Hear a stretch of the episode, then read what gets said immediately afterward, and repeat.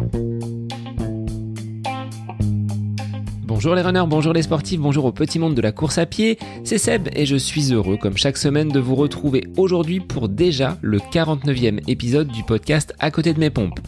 Alors après m'être fait prendre par la hausse des températures la semaine dernière, j'ai radicalement organisé mes séances de la semaine bah, de façon à ne plus subir cette chaleur et de ne plus finir complètement rincé. Donc en cette période de l'année où le soleil se lève relativement tôt, bah, je prends un grand plaisir à courir aux aurores. Alors c'est pas toujours facile, notamment quand il s'agit de, s'alimenter ou avant de faire une séance de qualité ou de fractionner. Mais globalement, le corps s'adapte, donc je ne subis pas trop euh, ces désagréments. Et pour en avoir discuté avec les membres de mon groupe d'entraînement que j'encadre le mercredi, euh, tous n'étaient pas unanimes sur le fait, vous voyez, de, se lever aussi tôt pour aller courir. Alors je verrai sur la prochaine séance euh, si le nombre de volontaires augmente ou si je la fais seule, si je la programme à 6 heures du matin. Alors je voulais faire un petit clin d'œil dans cet épisode à Nat 1272 qui de Suisse nous dit au top, ravi d'avoir découvert ce podcast, les invités sont écoutés et mis en valeur. Alors vous aussi, via Apple Podcast, je vous invite à laisser votre évaluation, 5 étoiles, un petit commentaire et vous participerez ainsi à offrir une meilleure visibilité au podcast. Et puis venez échanger, discuter sur les réseaux via la page Facebook et Instagram que vous retrouverez donc dans les notes de l'épisode. Et puis lors de vos sorties, de vos entraînements, n'hésitez pas, hein, si vous écoutez le podcast lors de votre pratique de la course à pied, euh, identifiez-moi, laissez-moi un petit message avec vos photos que je repartagerai gentiment et avec grand plaisir. Alors dans l'épisode du jour, c'est une immense championne de trail que j'ai eu l'immense plaisir de recevoir en la personne de Sylvaine Cusso. Cette interview a été enregistrée avec Sissi quelques jours seulement après sa victoire sur le Treg, un trail organisé au Cap Vert. Il s'agissait de son premier dossard de la saison après un séjour de préparation réalisé à La Réunion. Et quelle course me direz-vous, puisqu'en compagnie de Manon Board, Sissi a remporté la victoire devant le géant, ce champion de trail qu'est François Daen, victime lui d'un bon coup de chaud. Dans cet épisode, durant lequel nous avons été très bavards, nous reviendrons sur sa carrière, ses premiers pas dans le trail, sa progression jusqu'au haut niveau, mais plus globalement sur cette vision du sport qui habite Sissi. Alors entre plaisir et découverte, voyage et aventure, c'est une sportive de donc de très très haut niveau que je vous propose de découvrir aujourd'hui. Alors elle apparaît comme infatigable, elle parcourt la France, le monde avec ses baskets, mais elle exerce également des activités autour du marketing et de la communication chez Iron. Mais elle est également aux manettes d'une web TV nommée Emotion Trail, bref un emploi du temps bien rempli. Alors sans plus attendre, je vous laisse en compagnie de Sissi Cusso pour ce 49e épisode du podcast À côté de mes pompes. Belle écoute à vous Alors bonjour Sissi, merci d'être l'invité du podcast aujourd'hui. Euh, avant tout, bah, je vais remercier David Goss, mon coach, qui a pu nous mettre en relation. Euh, comment vas-tu quelques jours après euh, cette formidable course au Cap Vert? Salut Sébastien, merci de, m'accueillir dans ton podcast. C'est avec grand plaisir que, je réponds positivement. Écoute, tout va bien. J'ai récupéré mes jambes, j'ai récupéré la forme. Par contre, j'ai pas récupéré mes heures de sommeil en retard. Donc, donc voilà, c'est juste une fatigue par, par le, décalage horaire, les voyages qui ont fait que j'ai fait des toutes petites nuits. Mais ça va se récupérer. Sinon, le corps va très bien. J'ai repris tranquillement et tous les voyants sont ouverts pour, pour une reprise en douceur. Alors les abonnés se demandent un petit peu où tu es. Ils, ont du mal à te suivre sur Strava, un coup à la Réunion, un coup au Cap Vert, deux retours en France. Où est-ce que tu te positionnes aujourd'hui? Tu vas rester un petit peu dans notre, dans notre pays avant de repartir vers de nouveaux horizons? Alors c'est vrai qu'en ce moment je suis un peu difficile à suivre. Même moi je je sais pas trop euh, je sais pas trop où m'installer en fait. Si tu veux j'ai laissé des affaires à la Réunion. J'ai quitté euh, la métropole en début d'année pour m'installer là-bas. Là je suis revenue euh, ici mais j'ai mais j'ai gardé mon logement à la Réunion. Donc l'idée c'est de revenir courant de l'été. Donc là, je vadrouille avec ma valise euh, un peu partout en France. Euh, là, je suis à Toulouse actuellement puisque je suis venue pour euh, pour différentes pour le travail pour travailler chez Iron. Et puis semaine prochaine, j'irai sur Paris pour différentes opérations aussi liées au travail. Donc donc voilà, je navigue avec ma petite valise et je vais de maison en maison. Et puis, c'est pas mal parce que du coup, il n'y a pas de routine. voilà. Il faudrait peut-être que je réfléchisse à prendre un van ou une caravane pour, pour que ce soit plus simple. Alors, je vais te laisser te, te présenter parce que je pense que les personnes qui pratiquent la course à pied et le trail euh, n'ont pas besoin euh, d'une présentation euh, en ce qui te concerne, mais pour les auditeurs qui ne te connaissent pas, certains m'ont dit waouh, j'avais pas vu qu'elle avait réalisé toutes ces courses. Donc, bah, je vais te laisser en quelques mots te présenter façon un petit peu état civil et puis on abordera un petit peu ta partie professionnelle avec ce que tu fais actuellement chez chez Iron. Pas de problème. Eh bien, bah, comme tu le sais, comme beaucoup le savent, je m'appelle Sylvain Cusso. Euh, j'ai 39 ans, je les ai eus il y a, très peu de temps, en avril. Euh, je suis originaire du Mans, puisque je suis née en, en Sarthe, donc, euh, où j'ai vécu jusqu'à mes 18 ans. Euh, je suis partie de la maison, j'ai quitté le, le, nid familial pour poursuivre mes études. J'ai fait deux années de classe préparatoire, prépa HEC sur Angers. Euh, ensuite, euh, j'ai intégré donc une école de commerce à Toulouse, ce qui m'a fait migrer vers le sud de la France. Euh, voilà, je pense que quand on, quand on découvre le sud de la France et qu'on aime le soleil, on a du mal à, à, remonter. Donc, je suis restée dans le sud après avoir fait dix ans sur Toulouse et occupé un premier, euh, un premier emploi en tant que euh, responsable recrutement dans une société d'ingénierie informatique. Euh, j'ai migré ensuite encore un peu plus au sud vers dans le Gard, à Uzès plus exactement, où j'ai vécu huit ans. Euh, voilà, s'en est suivi également un changement professionnel puisque puisque euh, bah, j'ai quitté euh, donc Toulouse, ce qui m'a fait chercher un, un, autre job. Et donc depuis depuis maintenant 2012, je suis employée chez Iron. Voilà, donc pas mal de pas mal de changements de, de région, mais moi ça me va bien parce que je suis quelqu'un d'assez voilà, j'aime le changement, j'aime j'aime bouger et et aujourd'hui, euh, je, serai amenée après la réunion à m'installer encore sûrement ailleurs euh, en France. Et, euh, et, pour l'instant, c'est encore un peu l'inconnu, mais, mais j'aime bien ça. j'aime bien ça, en fait. Quelles sont tes fonctions chez Iron un, un, métier qui te permet justement de bouger? Tu es, tu es mobile, tu as ton PC et tu peux travailler de n'importe quel endroit de, de la planète finalement. Oui, tout à fait. Alors, euh, je suis euh, rattachée au service marketing communication chez Iron. Euh, donc, euh, quand, quand j'ai démarré euh, dans la société, on était, j'étais la neuvième embauchée chez Iron. On était vraiment une toute petite structure. Aujourd'hui, Iron, c'est 110 salariés. Donc, c'est vrai que j'ai vu la boîte grandir avec aussi des fonctions qui se sont un peu étoffées.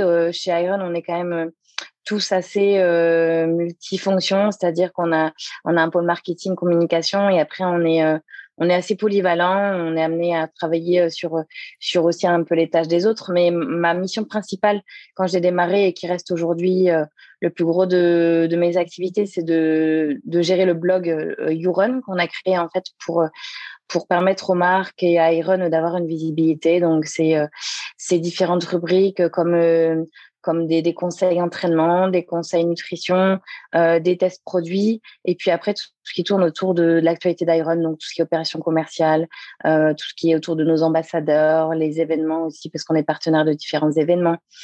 Euh, voilà, et puis tout ce qui est aussi nouveautés produits chez les marques pour bah, communiquer sur sur les, les, choses qui vont arriver, les nouveaux modèles, voilà, les nouvelles tendances. Donc c'est assez varié.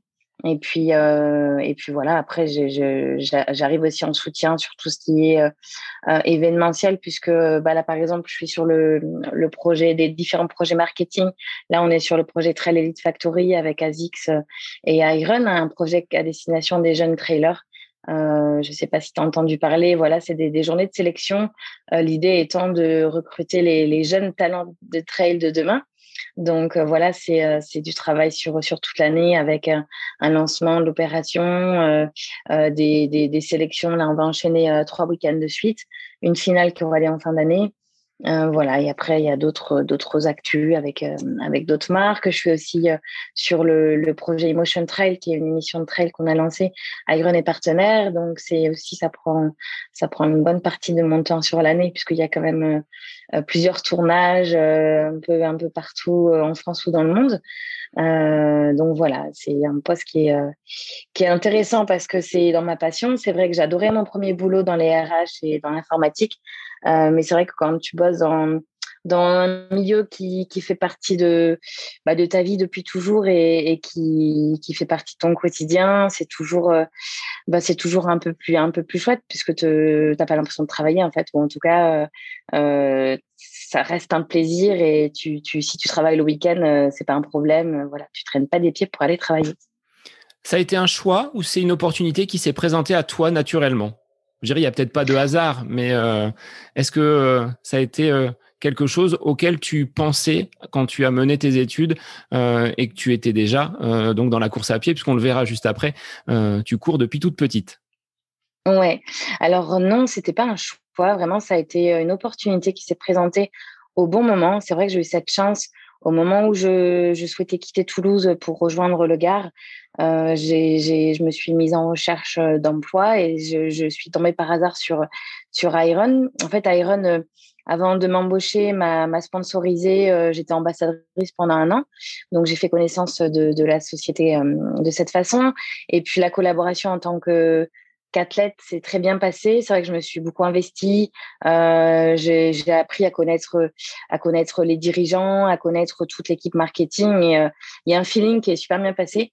Et je pense que voilà, après, euh, quand, quand tu te sens bien dans une, dans une structure, quand tu t'entends bien avec les gens, euh, naturellement, euh, ça s'est fait comme ça. En fait, il y a un poste qui s'est libéré au moment où, où, ils ont appris que je, je cherchais à, à quitter mon, ma, première société et à, et à quitter Toulouse. Et puis, c'était un poste qui aussi pouvait se faire en télétravail. Donc, c'est vrai que on est peu nombreux chez Iron à faire du télétravail à, temps plein. Et là, pour le coup, euh, tout s'est bien goupillé en fait, hein, au bon moment. Euh, des fois, tu as tous les, tout, tout, tout, tout qui arrive à s'accorder en, même temps et tu te dis, bon, bah, c'est un, coup de chance et un signe. Et, euh, et voilà, j'ai saisi l'opportunité et honnêtement, aucun regret. C'est vrai que j'ai fait un, gros virage cette année-là, en, 2012, fin 2012, puisque j'ai quitté, ben, quitté une vie pour en construire une autre. Mais, euh, mais ça valait le coup. Et puis, de toute façon, euh, la vie, c'est aussi des prises de risques. Donc, euh, donc aucun regret. Et puis, je suis très, très heureuse d'avoir fait ce choix.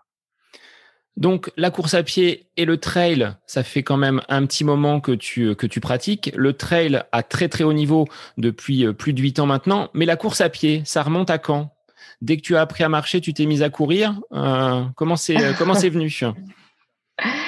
Pas tout à fait, mais presque. Euh, j'ai eu la chance euh, d'avoir des, des, parents euh, sportifs et qui, qui, nous ont poussés, encouragés en tout cas à, à, chausser les baskets très jeunes. on avait un petit rituel familial quand, quand on avait 6-7 ans, enfin quand on était vraiment tout gamin, c'était d'aller faire notre petit footing dans, dans les bois de l'Épau au Mans. tous les dimanches matin en famille. Et, et c'est vrai que bah, rapidement, ça nous a plu. On a, on a ensuite euh, pris une, je dis on parce que c'est euh, c'est mes frères et sœurs aussi. On a, on a ensuite, euh, j'ai pris une première licence d'athlétisme à l'âge de 10 ans. Donc, donc voilà. Après, j'ai débuté quand, quand tu démarres à cet âge-là, l'athlétisme, tu, tu, tu, découvres un peu tout. C'est plutôt ludique. Tu fais, tu fais, découvres les, les sauts, les lancers, les crosses, un peu tout sur piste. Donc euh, voilà, à l'époque, c'était vraiment le, le, moment sympa où on retrouvait les copains deux fois dans la semaine. Et puis, euh, et puis au fur et à mesure, euh, les, les, les, petites courses que tu fais quand tu es gamin, les crosses de, de collège. Et, et, après, tu te prends au jeu. Voilà, c'est sympa, la, la, petite compétition avec les copines. Et, et voilà, ça ne m'a jamais quitté. J'ai continué à courir depuis. Euh, euh, j'ai eu des moments dans, dans l'évolution dans, dans, ma vie où j'avais un peu moins de temps, notamment quand j'étais en classe préparatoire, où c'était j'avais vraiment à cœur de, de, réussir mes études.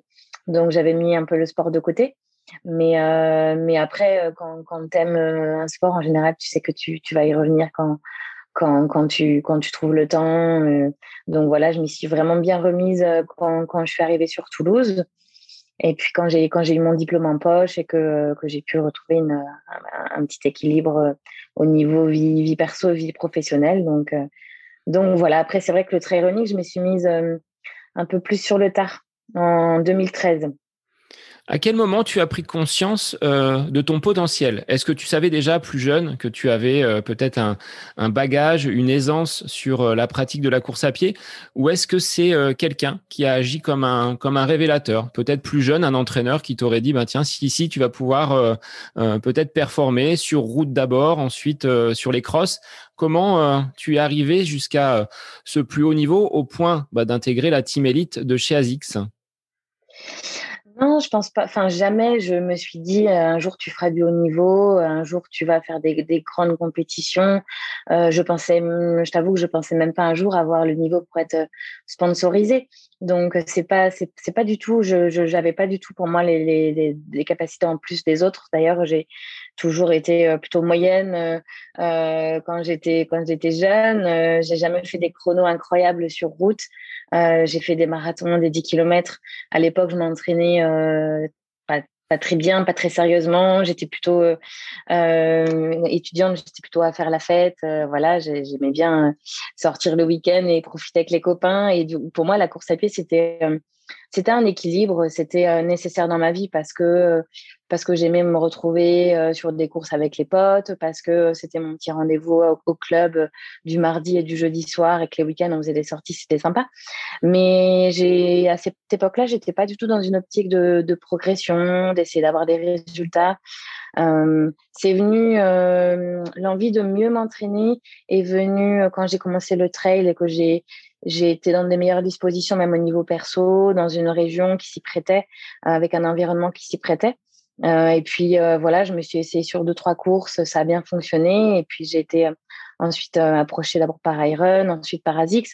Et puis après, quand tu as des partenaires qui s'intéressent à toi, ben tu c'est naturellement, tu as envie de, de, faire bien, tu as envie de, de, de montrer qu'on a eu raison de, de te faire confiance. Donc euh, voilà, je suis passée de, de trois entraînements par semaine à six, euh, avec euh, une hygiène de vie un peu un, peu meilleure, avec euh, aussi ouais, je pense plus de, de qualitatif dans l'entraînement et plus d'envie d'essayer de bien faire et plus d'envie d'aller essayer d'aller chercher des, des, des résultats. Mais c'est vrai que je pense qu'on est tous capables de faire des choses quand on se donne les moyens et simplement quand tu te quand tu t'entraînes mieux euh, forcément derrière il y a, y a, une progression qui se met en place. Euh, voilà, c'est pas, je j'étais pas je, je suis pas un, un exemple à, à part hein, euh, unique. Il y en a, enfin, je pense que pour tout le monde ça marcherait. Après, il faut avoir, je pense, un, un bagage. Euh, j'ai eu la chance de commencer à courir très jeune, donc c'est vrai que c'est peut-être différent de quelqu'un qui commencerait à 30, 35 ans et qui part de zéro. Moi, c'est vrai qu'en ayant commencé à, à, à 6, 7 ans et assez régulièrement, peut-être que du coup, tu vois, il y avait l'expérience de toutes ces années qui ont, qui m'ont aidé.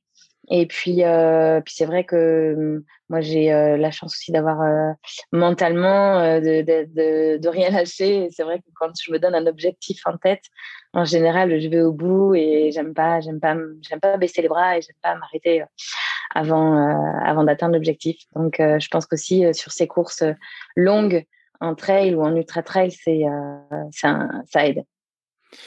Qu'est-ce qui finalement pourrait te pousser à arrêter? Une blessure, ça c'est vraiment la condition qui va te faire stopper une course. Auquel cas, une chute, une blessure, tu continues tant que ça peut avancer. Ouais, ben écoute, j'ai abandonné, je crois, dans ma vie seulement trois courses.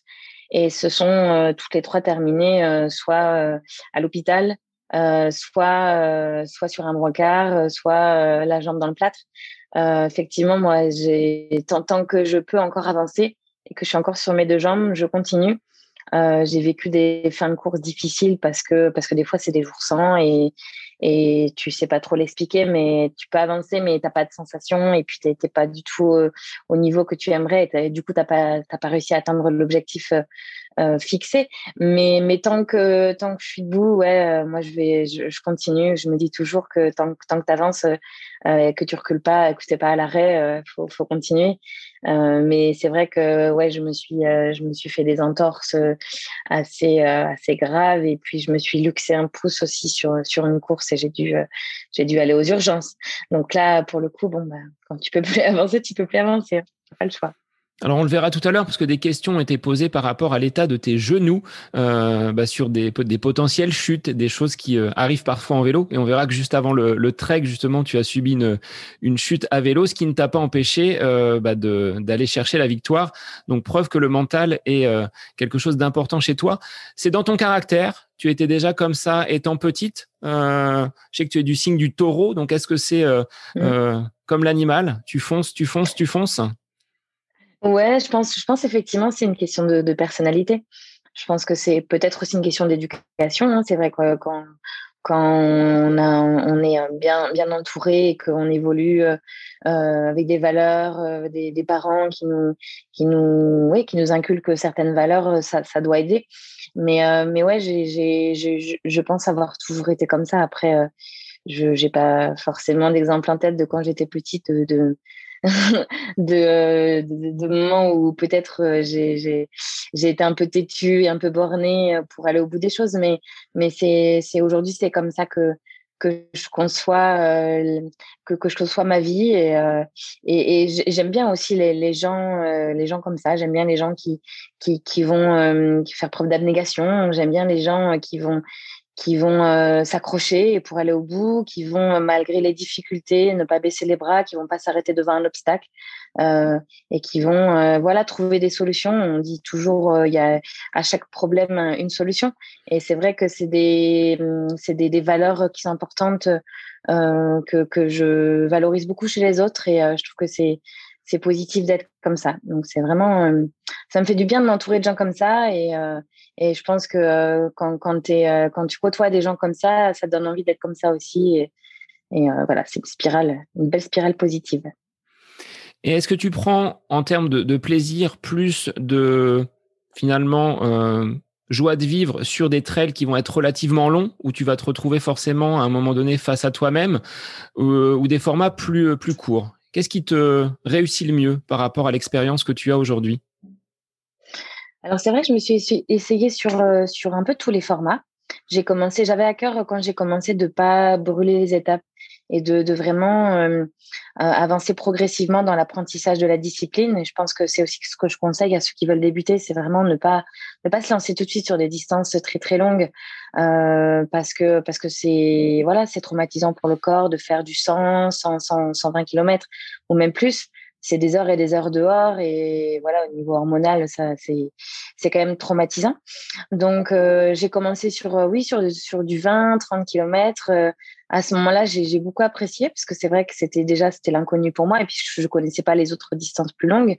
Euh, et je pense que d'avoir euh, pris le temps euh, d'augmenter doucement les distances, euh, d'avoir laissé le, temps à mon corps d'apprendre, d'encaisser, euh, d'avoir aussi laissé le temps à, mon, à ma tête hein, d'avoir envie, parce que c'est vrai que des fois, je pense que si, si tu tombes sur un ultra contraint forcé, parce qu'il faut faire comme les autres, parce qu'aujourd'hui, si tu fais pas du, du de l'ultra trail, euh, t'es has ou quoi, et ça marchera pas. Il faut, il faut vraiment avoir avoir ses raisons pour le faire et, et c'est à chacun ses, ses raisons, hein, ça sont propres à chacun. Mais euh, voilà, il faut vraiment euh, prendre le départ en disant euh, j'ai une envie folle de, de passer des heures dans la montagne.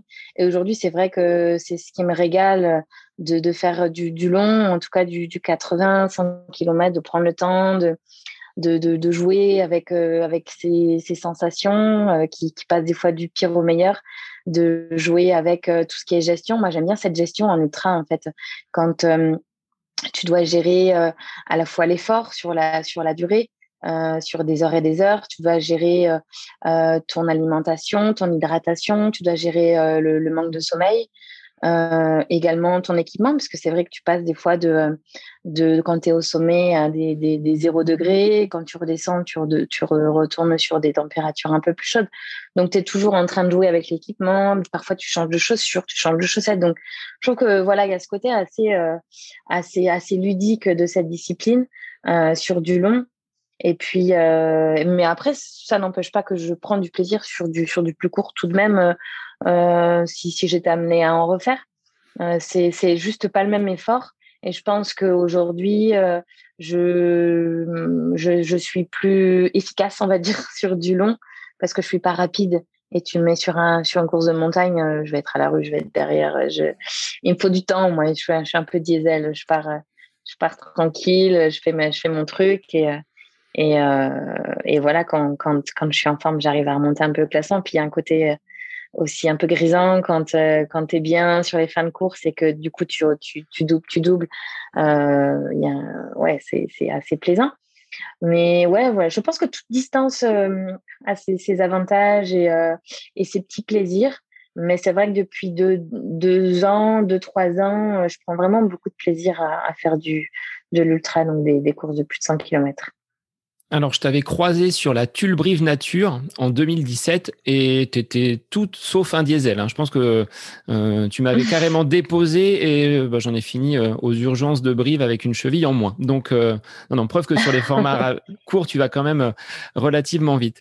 quelle serait cette autre conseil que tu pourrais donner à des personnes qui voudraient se lancer, alors pas forcément dans l'ultra, euh, j'ai des auditeurs qui veulent se lancer sur la Sainte-Élion, euh, en dehors de la progressivité, de l'habitude à répéter ce genre euh, d'effort, à se retrouver également seul dans certains environnements, quels seraient pour toi, sportif de haut niveau, les, les conseils que tu pourrais leur, leur prodiguer pour qu'ils puissent accéder progressivement à cette, à cette distance, à ces distances en ultra?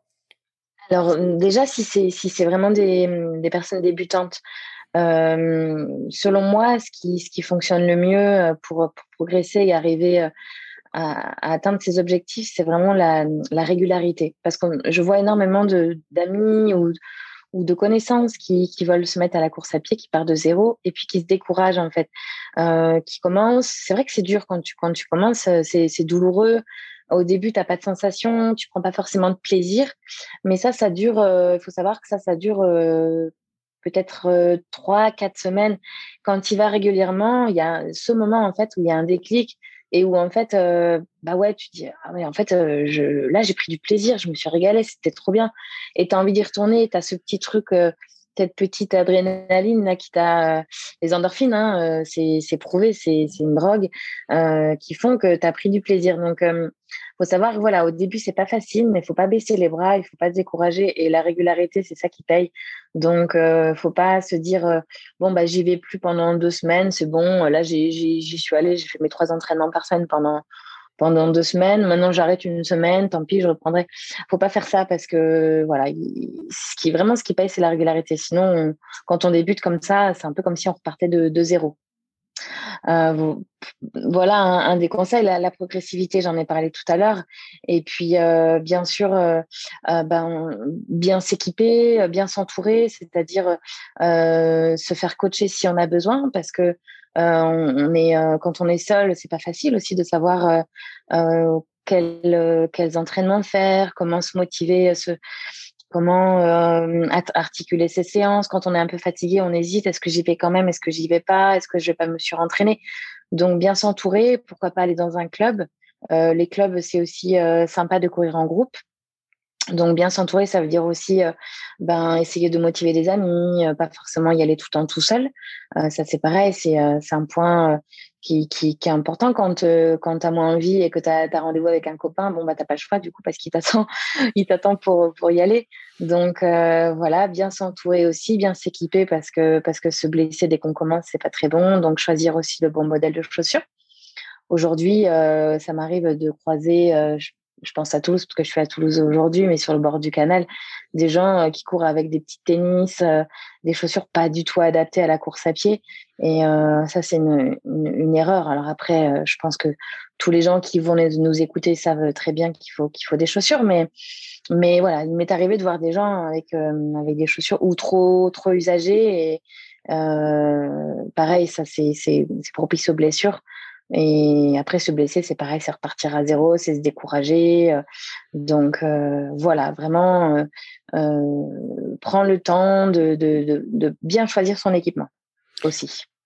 Est-ce que en tant que employé donc chez Iron et donc sponsorisé par ASICS, vous participez euh, avec tes camarades à l'élaboration des chaussures. Est-ce qu'ils vous euh, sollicitent par rapport à votre retour d'expérience, à des, à des testings? Je me rappelle que quand vous étiez allé donc euh, pour l'ultra du Mont Fuji, vous aviez justement été en laboratoire avec peut-être un scan du pied pour avoir une chaussure qui soit vraiment adaptée à ta morphologie. Est-ce qu'on tend vers ce, cette démocratisation des chaussures vraiment adaptées au pied de chacun, ou est-ce que ça reste réservé à l'élite? Oui, c'est vrai que comme tu l'as mentionné, on a eu cette chance énorme quand on est allé au Japon pour l'Ultra du Mont Fuji avec Xavier Thévenard et Benoît Girondel, de, de, pouvoir participer à, des tests euh, scientifiques. Hein. C'était vraiment. Alors les Japonais sont très pointus en plus euh, dans tout dans tout ça. Ils nous ont accueillis. On a été euh, on a été chouchoutés. On a passé une journée dans les, les dans les locaux la production à Kobe. Et donc, ils ont vraiment établi des, des, études avec des capteurs sur, sur nous, sur notre corps, avec des, moules, des moules de notre pied pour pouvoir nous, nous faire des semelles sur mesure. Euh, on, a, on a essayé les produits, on a fait des, des tests euh, avec sur une, sur une petite pente, euh, sur une inclinaison de pente euh, sur sur les, les, les, toits de leur bureau. Euh, voilà, il y avait un ensemble de, de, de choses mises en place pour bah, pour qu'ils puissent avoir nos retours. Et c'est vrai que pour eux, c'était nous, on a considéré que c'était une, une, super chance, mais eux aussi, pour eux, c'était génial de nous avoir le temps d'une journée et d'avoir nos retours. Et du coup, c'est vrai que c'est valorisant pour, euh, pour nous, athlètes, de se sentir impliqués dans la production, euh, dans le développement d'une chaussure, parce qu'on sent que notre avis euh, compte, notre avis est important, même si on n'est pas forcément représentatif de, de la, la, la, totalité des runners. Hein, forcément, on a chacun nos, chacun nos, nos, nos manières de, de, courir, chacun notre forme de pied. mais c'est vrai qu'en tant qu'athlète ambassadeur, je pense que les marques sont assez demandeuse de, de, ça, puisque nous, on est les premiers à pouvoir faire un retour. C'est nous qui sommes sur le terrain, euh, c'est nous qui, qui on, peut, on peut tester les chaussures en conditions réelles. Euh, L'accroche entre elles est super importante et c'est vrai que aujourd'hui, ASICS a sorti un, un, un, grip, le ASICS Grip, qui est super efficace. Euh, ça a mis un petit peu de temps, mais voilà, aujourd'hui, euh, grâce à, à, ces différents retours, on a réussi à avoir vraiment un modèle euh, super performant et euh, oui, j'espère que ça, ça va tendre vers ça. Après, euh, c'est pas, c'est pas évident de, de, de, correspondre à chacun puisque euh, on a, on a tous un pied unique, on a tous une foulée unique. Euh, il y a des grandes, euh, des grandes, comment dire, des grandes familles. Euh, tu as les pronateurs, les supinateurs, ceux, ceux, ceux qui sont foulés universels. Tu as les, les, les, gabarits légers, les gabarits un peu plus lourds, euh, qui mettront pas les mêmes chaussures. Et puis, euh, tu as ceux qui ont du pied, du dynamisme et qui ont besoin de légèreté. Tu as ceux qui, au contraire, ont la foulée un peu plus lourde et du coup ont besoin de protection. Il y a beaucoup de choses différentes, en fait, qui, qui, font que c'est compliqué euh, euh, de, de, de, personnaliser vraiment. Mais, mais déjà, par ces grandes familles, on peut déjà euh, bah bien, je trouve, bien, bien s'équiper et puis trouver un modèle qui correspond à, à, sa pratique. Parce que tu le montrais à l'issue donc de ta course au Cap Vert, les pieds ont quand même pris cher sur cette course-là et je pense que c'est le cas sur l'ensemble de, de, de, ces ultras. Comment on prépare ses pieds pour euh, bah, des, des, aussi longues courses avec, tu le disais tout à l'heure, bah, parfois un changement de chaussettes, un changement de matériel. Euh, les pieds, c'est la seule surface qui nous relie à la terre et euh, qui nous permet de courir. Alors comment on fait euh, Quelles sont tes astuces pour prendre soin de tes pieds pendant bah, là, cette course de, plus de 25 heures? Alors moi, je suis un très très mauvais exemple. pour ça. ouais, non, je, je, fais tout ce qu'il faut pas faire. C'est-à-dire que je, oui, il faudrait, il faudrait euh, préparer ses pieds à l'effort. Euh, il y a différentes astuces. Il y a des crèmes qui sont faites pour ça. Il y a, y a cette astuce du citron, euh, badigeonner de citron régulièrement, quelques quelques semaines ou quelques mois avant. Euh, voilà. Après, moi, c'est vrai que je je prends pas très soin de moi. C'est c'est pas bien du tout. Mais euh, je me dis toujours que ça va passer. Oh, c'est pas grave. Mais j'ai toujours euh, j'ai toujours des, des problèmes d'ampoule. Après, je pense qu'en discutant avec tous les coureurs, c'est c'est pas spécifique à moi. Hein. C'est un coureur qui termine une course de plus de 25 heures sans, sans une ampoule, c'est quand même très très rare, surtout dans les sur les dans, dans les pays chauds ou, comme comme le Cap Vert où il faisait très très sec euh, ou à la Réunion où il fait très humide et du coup on transpire énormément. Parfois on passe dans l'eau, donc euh, euh voilà. Après le, pied glisse dans la chaussure. Euh, je pense que effectivement il y a une préparation en amont que moi je, je, je ne fais pas sérieusement mais qu'il faudrait faire. Euh, et puis faire faire aussi régulièrement sur sur l'ensemble de la course des changements si on a l'occasion parce qu'il faut aussi avoir une assistance. changement de, de, chaussettes pour se remettre au sec, changement de chaussures pour retrouver aussi un confort, un parce qu'au bout d'un moment, la mousse s'affaisse beaucoup sur des distances longues, euh, des heures et des heures de course. Donc, rechanger de chaussures, avoir une semaine un peu dynamique, ça redonne un peu de fraîcheur et un peu de, peps à la foulée. Donc, c'est aussi agréable. Euh, et après, ce que je vais tester, euh, je vous dirai hein, si ça me fonctionne ou pas. Mais ce que je vais tester, euh, parce que moi, mon problème, c'est que j'ai les doigts de pied qui frottent les uns les uns aux autres. Et du coup, je vais tester les chaussettes à doigts. Il paraît que c'est une astuce qui peut fonctionner parce que du coup, il n'y a, a plus le frottement entre les doigts de pied. Et c'est vrai que moi, c'est mon, souci principal, c'est ça, c'est entre les doigts de pied. J'ai toujours des ampoules ici. Donc euh, voilà, je, vais tester ça avant la réunion et, je vous dirai si ça fonctionne. Est-ce qu'à un moment donné, une ampoule comme euh, tu peux en avoir, ça peut euh, mentalement te gêner et finalement perturber un peu ta concentration par rapport à un balisage, par rapport à un obstacle qui serait sur, la course? Est-ce qu'il faut essayer de, déconnecter le cerveau de ce que le corps peut envoyer comme, signaux? Ah oui, ça, influence énormément euh, beaucoup de choses. Et déconnecter le cerveau à ce moment-là, quand vraiment tu as la, la douleur, c'est impossible. Et en fait, tu focalises dessus. Moi, ça m'est arrivé l'été dernier euh, sur, euh, sur le Montreux Festival Trail, une course en Suisse, un ultra de 110 km. Très technique et j'avais décidé de le faire sans assistance euh, du coup, j'avais personne pour, euh, j'avais pas moyen de, changer de chaussettes ou de, faire des soins. Euh, j'ai dû faire 40 km avec une ampoule sous le talon, mais j'avais plus du tout de peau, c'était à vif. je l'ai senti dès, dès le 30e kilomètre à peu près. Et, et, ouais, je focalisais dessus. Et ce qui se passe en plus, c'est que du coup, tu modifies ta foulée parce que tu as mal. Donc, euh, tu modifies ta foulée, soit tu lèves un peu moins les jambes, euh, soit tu peux déclencher d'autres blessures parce que parce que t'es plus trop, euh, t'es plus très hum, équilibré. équilibré oui. C'est ça, voilà, et, du coup tu, tombes plus facilement.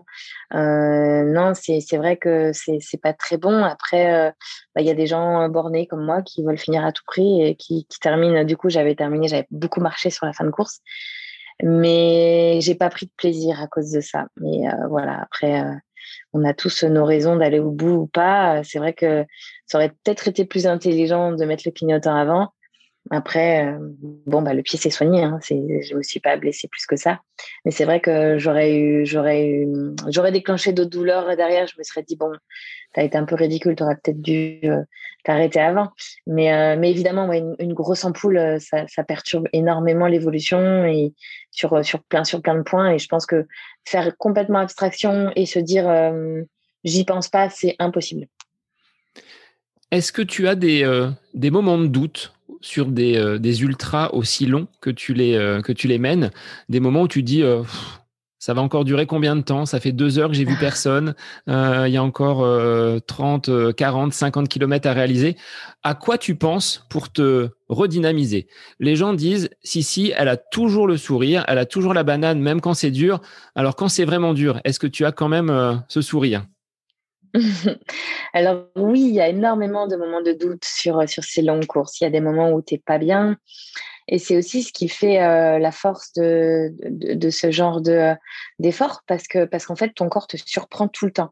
Et ce qui fait que tu continues malgré tout euh, et que tu continues à sourire. Enfin moi, me concernant, c'est euh, c'est que tu sais qu'en fait à un moment donné ça va revenir parce que bah, ça c'est l'expérience qui parle aussi. Tu tu tu connais tu connais ces ces états-là où tu où tu vas être dans le dur, mais tu sais qu'à un moment donné, euh, si tu persévères, euh, tu, tu, trouves les petites astuces qui font que tu vas revenir. Alors parfois c'est remanger parce que parfois tu as juste un petit coup de un petit coup d'hypo et il faut te resucrer.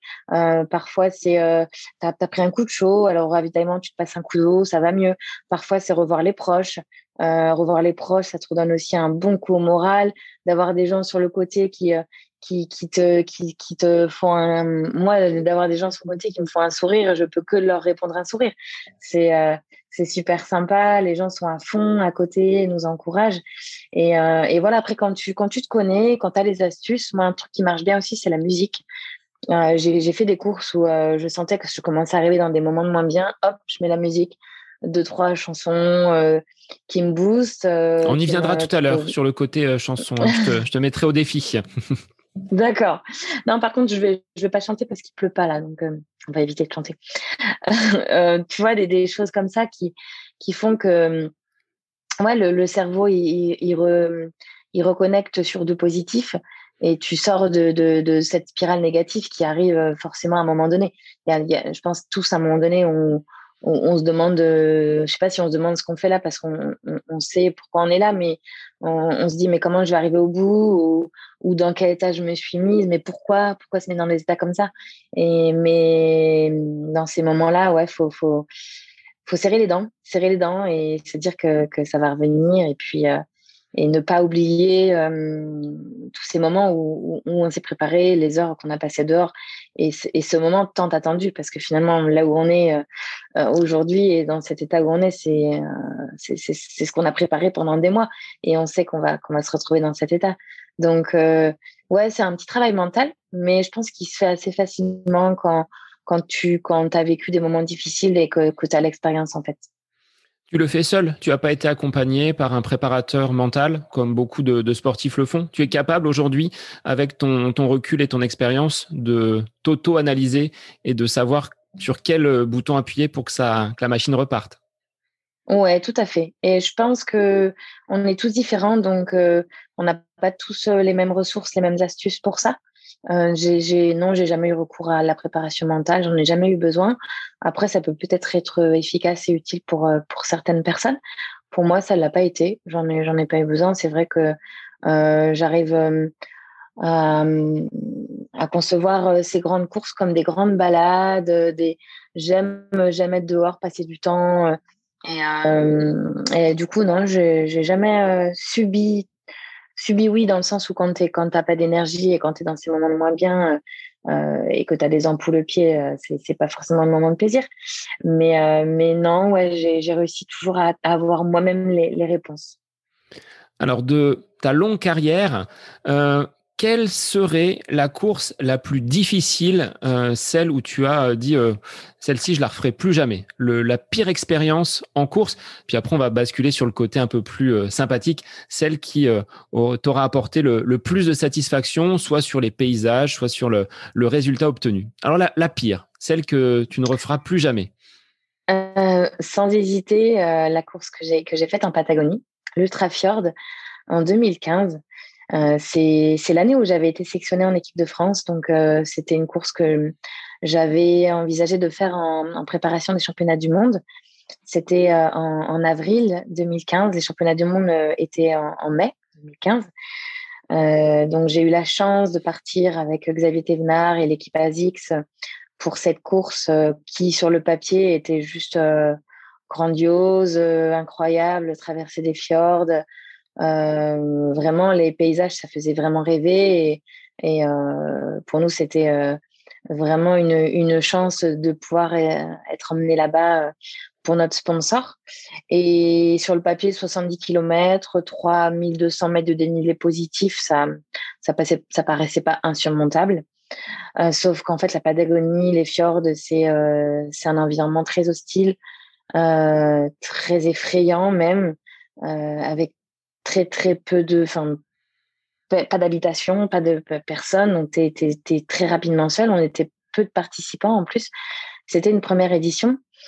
Euh, et j'ai eu beaucoup de malchance sur cette course parce que mes frontales n'ont pas fonctionné au moment où, où, la nuit est arrivée. Je me suis retrouvée seule euh, dans la jungle patagonienne, euh, perdue parce que je me suis aussi perdue. J'avais perdu le balisage, mon téléphone ne fonctionnait pas. Donc, je me suis vraiment retrouvée dans un endroit effrayant avec des sensations de d'angoisse.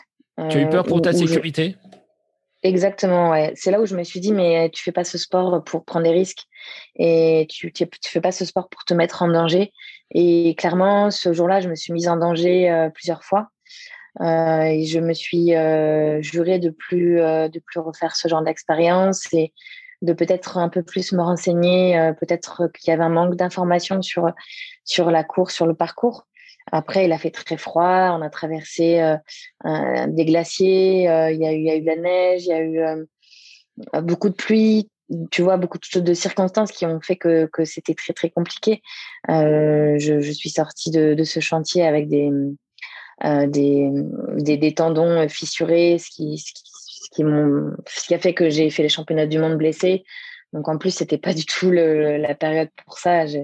Je, m'en suis voulu de ne de, pas avoir fait ce qu'il fallait pour arriver euh, euh, avec tous mes moyens euh, sur, sur le championnat du monde avec le maillot tricolore. Mais, mais voilà, après, je ne regrette pas malgré tout. C'est une expérience, même quand les, les expériences sont, sont douloureuses et, et, négatives, ça reste une expérience. Et même les expériences difficiles, on en retire des leçons. Donc voilà, mais c'est vrai que ça a été une course. Je, je, je, la raconte dans un récit que j'ai publié sur YouRun.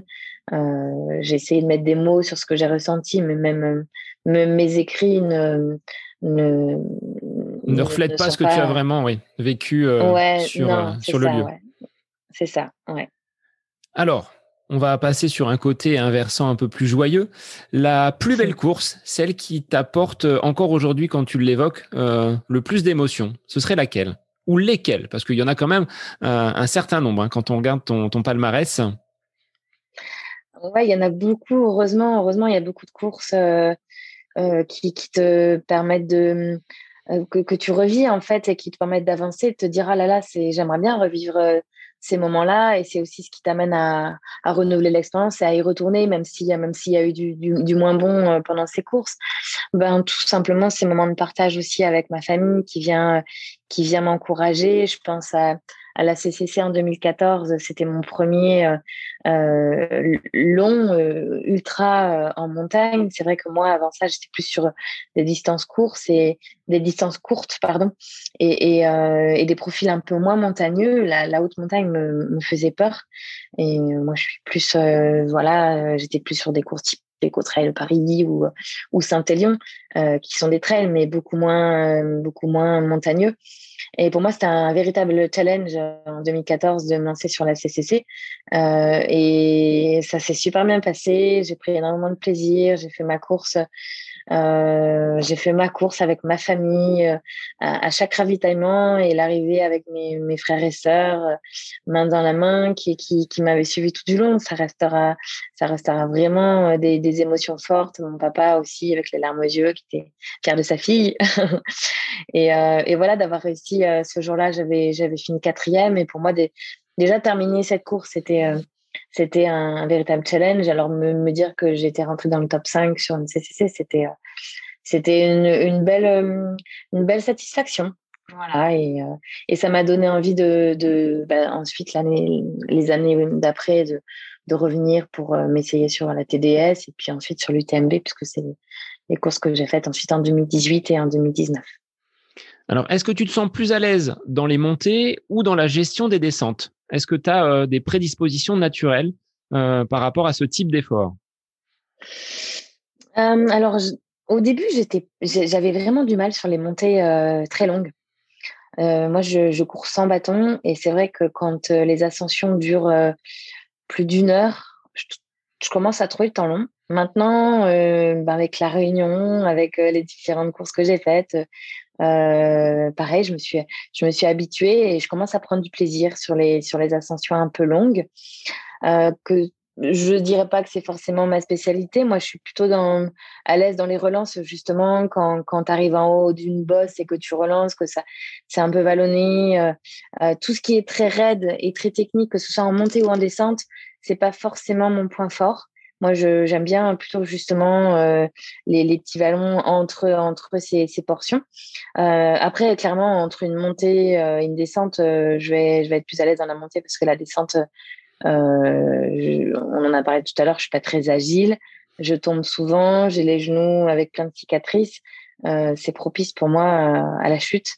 Donc, en général, les descentes, c'est là où je me fais doubler.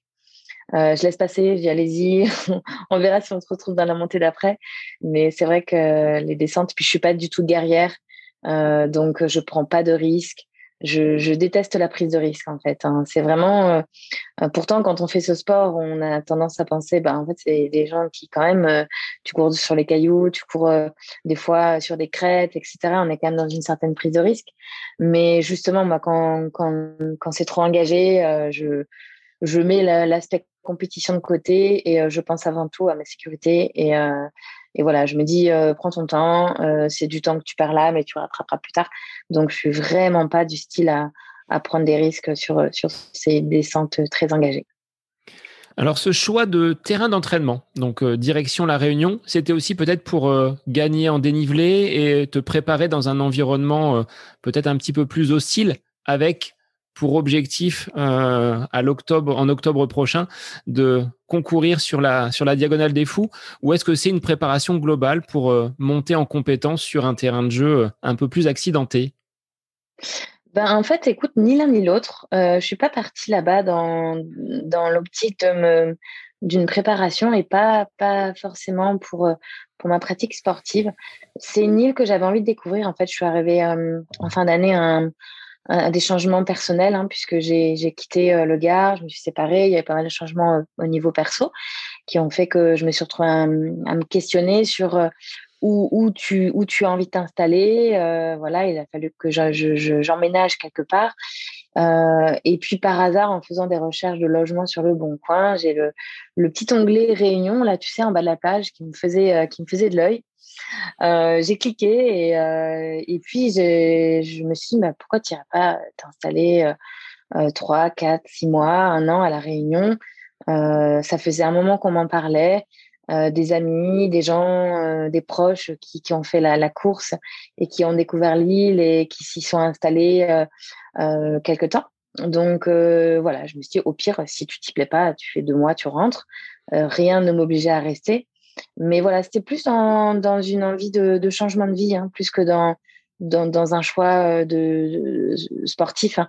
Après, c'est vrai que en étant sur place, euh, bah, je me suis clairement dit c'est un avantage pour préparer euh, le grand raid, la diagonale des fous. Tu vas pouvoir aller sur, le parcours, tu vas pouvoir te faire des reconnaissances, tu vas pouvoir t'acclimater, euh, te rendre compte aussi de, ce terrain de jeu parce qu'on en a beaucoup parlé, mais j'étais jamais allée voir euh, comme c'était. Donc euh, on dit toujours, moi je me rends compte que la, technicité est très relative. Parfois tu vas sur des courses, on te dit oh là là, elle était hyper technique, puis en fait tu vas et pour, tu la trouves pas forcément technique. Et inversement, des fois on dit non mais attends il était super roulant euh, ce, ce, trail et puis en fait euh, tu dis pas de si roulant que ça quand même. Donc voilà, la meilleure façon de se rendre compte, c'est d'y aller. Et du coup, j'étais contente de, de me faire cette première expérience sur, sur place effectivement, le terrain de jeu là-bas est quand même euh, très, euh, très, très engagé, euh, très exigeant. ce que, ce que la distance que tu fais ici, tu, tu, vas mettre beaucoup plus de temps à faire le même parcours en fait à la Réunion parce que bah, d'une part il y a le climat très humide et puis puis c'est vrai que tu as énormément de des racines, des cailloux, c'est glissant, tu mets les mains, c'est c'est particulier mais mais c'est vraiment une île magnifique, très variée avec euh, tout à proximité. En fait, moi, c'est ça que j'aime là-bas, c'est que tu, tu fais 20 minutes de voiture et tu euh, au milieu de nulle part. Tu fais 20 minutes dans l'autre sens, tu es au milieu de nulle part, mais dans un autre nulle part. Euh, si tu veux aller à la plage, tu fais, tu vas dans l'autre sens et, et tu descends. Et voilà. Si tu as chaud, tu montes. Si tu as froid, tu descends. en fait, c'est simple. Tout est simple là-bas. Donc on sent à travers tes, propos que tu as été conquise euh, par l'île. Bon, il faut dire que le bureau euh, de ce que tu pouvais montrer à travers euh, donc ton profil Instagram était plutôt sympa. Enfin, la vue était tout simplement paradisiaque. Donc, ce que tu disais, tu vas peut-être y, retourner pour bah, continuer à t'acclimater quelles étaient finalement tes, euh, journées? Comment euh, tu organises ta, journée, que ce soit pour le, travail et, l'entraînement, vu que tu as un emploi du temps relativement euh, libre Et comment ça se comment ça s'organise? Ben écoute, en, fonction des entraînements qui sont planifiés, euh, j'organise ma, journée de travail, euh, j'articule tout ça en fonction. Après, j'adapte euh, aussi en fonction de. J'ai la chance de, travailler à distance, donc tu peux organiser tes journées comme tu veux au niveau des horaires. Donc, mettons, si j'ai une sortie de vélo de trois heures à faire, je vais préférer la faire en, fin de matinée, déborder un peu sur le début d'après-midi, ce qui fait que je vais travailler un peu plus tard le soir. Euh, c'est vrai que d'avoir cette, euh, cette flexibilité euh, au niveau des horaires fait que tu peux finalement choisir un peu quand, quand t'entraîner. Et moi, c'est vrai que j'aime bien aussi faire en fonction des envies, des, de, la météo aussi. C'est vrai que quand, quand il pleut à verse, bah, tu dis je vais peut-être attendre un peu, euh, ce sera peut-être plus agréable quand il pleuvra plus. Donc j'ai cette chance effectivement de pouvoir choisir. Après, euh, l'heure que, que j'adore pour m'entraîner, c'est plutôt, euh, tu vois, fin de matinée, 11h, 11h midi. je suis pas trop du matin. C'est vrai que j'en vois beaucoup qui s'entraînent à jeun le matin avant de travailler, moi c'est pas trop trop mon fort. j'ai du mal à avoir des sensations le matin. je suis pas trop réveillée. Euh, même si c'est vrai que c'est plaisant, tu rentres, tu fais un gros petit déj et ta, journée elle commence. Et je, l'ai déjà fait plusieurs fois, mais mais voilà, comme j'ai la chance de pouvoir choisir comment entraîner, c'est vrai que pour moi, je démarre en général travailler comme tout le monde, hein, vers 8h30. Euh, voilà, je vais m'entraîner en fin de matinée et puis, euh, puis je reprends début d'après-midi. Euh, et en fonction du temps que j'ai pris pour l'entraînement, ça déborde ou pas sur le soir. Mais voilà, en, semaine, quand, quand, quand, je fais des entraînements de qualité, fractionnés ou footing, c'est des entraînements qui durent une heure, une heure et demie, pas plus. Et après, je fais en général une sortie de vélo et une sortie longue que j'essaye de caler euh, soit le mercredi et le week-end, soit tout le week-end. Voilà, dépendamment aussi des objectifs. Et puis sur, euh, sur des, mm, des préparations spécifiques où, je dois intégrer des blocs de charge, euh, il peut m'arriver de faire trois, trois jours de, de, de sortie longue, de rendre nos courses. Donc pareil, j'ai des congés comme tout le monde, soit je pose des congés, soit soit je, je décale le travail. Et puis après, c'est vrai que j'ai la chance d'être aussi euh, ambassadrice d'Iron. Donc, euh, quand mon chef il me voit courir, il, il me dit que je travaille. Donc, euh, ça va. C'est un moyen agréable de mêler la passion et, et l'activité professionnelle. Alors, sortie longue en vélo, tu en as fait une, puisque tu as fait le, le tour de l'île. C'était un défi que tu voulais te, te donner avant de partir, enfin, du moins, de partir pour mieux revenir ensuite, mais de faire ce, ce tour complet de l'île en vélo dans des conditions un petit peu épouvantables par moment. Ouais, c'était un, c'était quelque chose qui me faisait envie. Je, je, je savais que tu pouvais le faire parce que le, en fait, l'île est très bien équipée de pistes cyclables, donc euh, c'est pas bien compliqué. Il n'y a pas de danger. T'es pas, t'es pas sur des endroits où, où, où, tu peux pas passer ou alors, euh, ou alors sur des voies rapides. C'est à un moment donné, as, vers Saint-Denis, tu as une voie rapide, mais tu as quand même une piste cyclable. Donc, euh, pour ça, l'île est bien, l'île est vraiment bien équipée. Et puis, j'adore l'idée, en fait, euh, de de faire le tour des îles. J'aime bien l'idée de traverser d'îles. Euh, je trouve que c'est un super moyen de, euh, de, de, visiter euh, euh bah, l'île dans, dans, sa globalité. Et puis surtout à la Réunion, parce que entre le nord, le sud, l'est, l'ouest, tu as des variétés de climat, des variétés de, de d'environnement. Et du coup, c'est, c'était une, belle aventure. Ouais, alors, le, le, jour où elle s'est faite, elle n'était pas prévue. Ah, c'est vrai qu'on est parti avec mon coloc pour faire à la base une sortie de 60-70 euh, km et puis euh, on s'est on s'est chauffé voilà on a dit bon je sais plus comment c'est arrivé mais c'était dans nos projets. Et puis là on, s'est un peu challengé pour pour le faire ce jour-là. Sauf qu'il s'est pas qu'en fait on est parti un peu tard. On est parti vers 8h30 et si tu veux le faire il faut partir tôt quand même parce que si tu veux pas arriver à la nuit là-bas il fait nuit assez tôt. Donc on a fait la dernière heure on l'a fait de nuit c'était un peu limite au niveau sécurité, mais euh, encore une fois, comme je disais tout à l'heure, il y a beaucoup de pistes cyclables, donc euh, on n'était quand même pas en, danger. Mais, euh, mais ouais, c'est, une belle aventure. J'adore, moi, ces, ces trucs improvisés, un peu, un peu foufou, euh, où tu, tu, tu te mets un vrai défi. Et en plus, quand il est partagé comme ça, c'est, c'est des super souvenirs. Ça a autant de valeur qu'une, qu'une course avec un dossard accroché? Ces, ces défis un petit peu improvisés? Ouais, c'est différent, c'est, d'autres émotions, c'est, euh, une autre aventure, euh, mais, mais c'est bien de le vivre aussi. Je pense que c'est bien de, de mixer. La compétition, c'est bien, mais il n'y a pas que la compétition.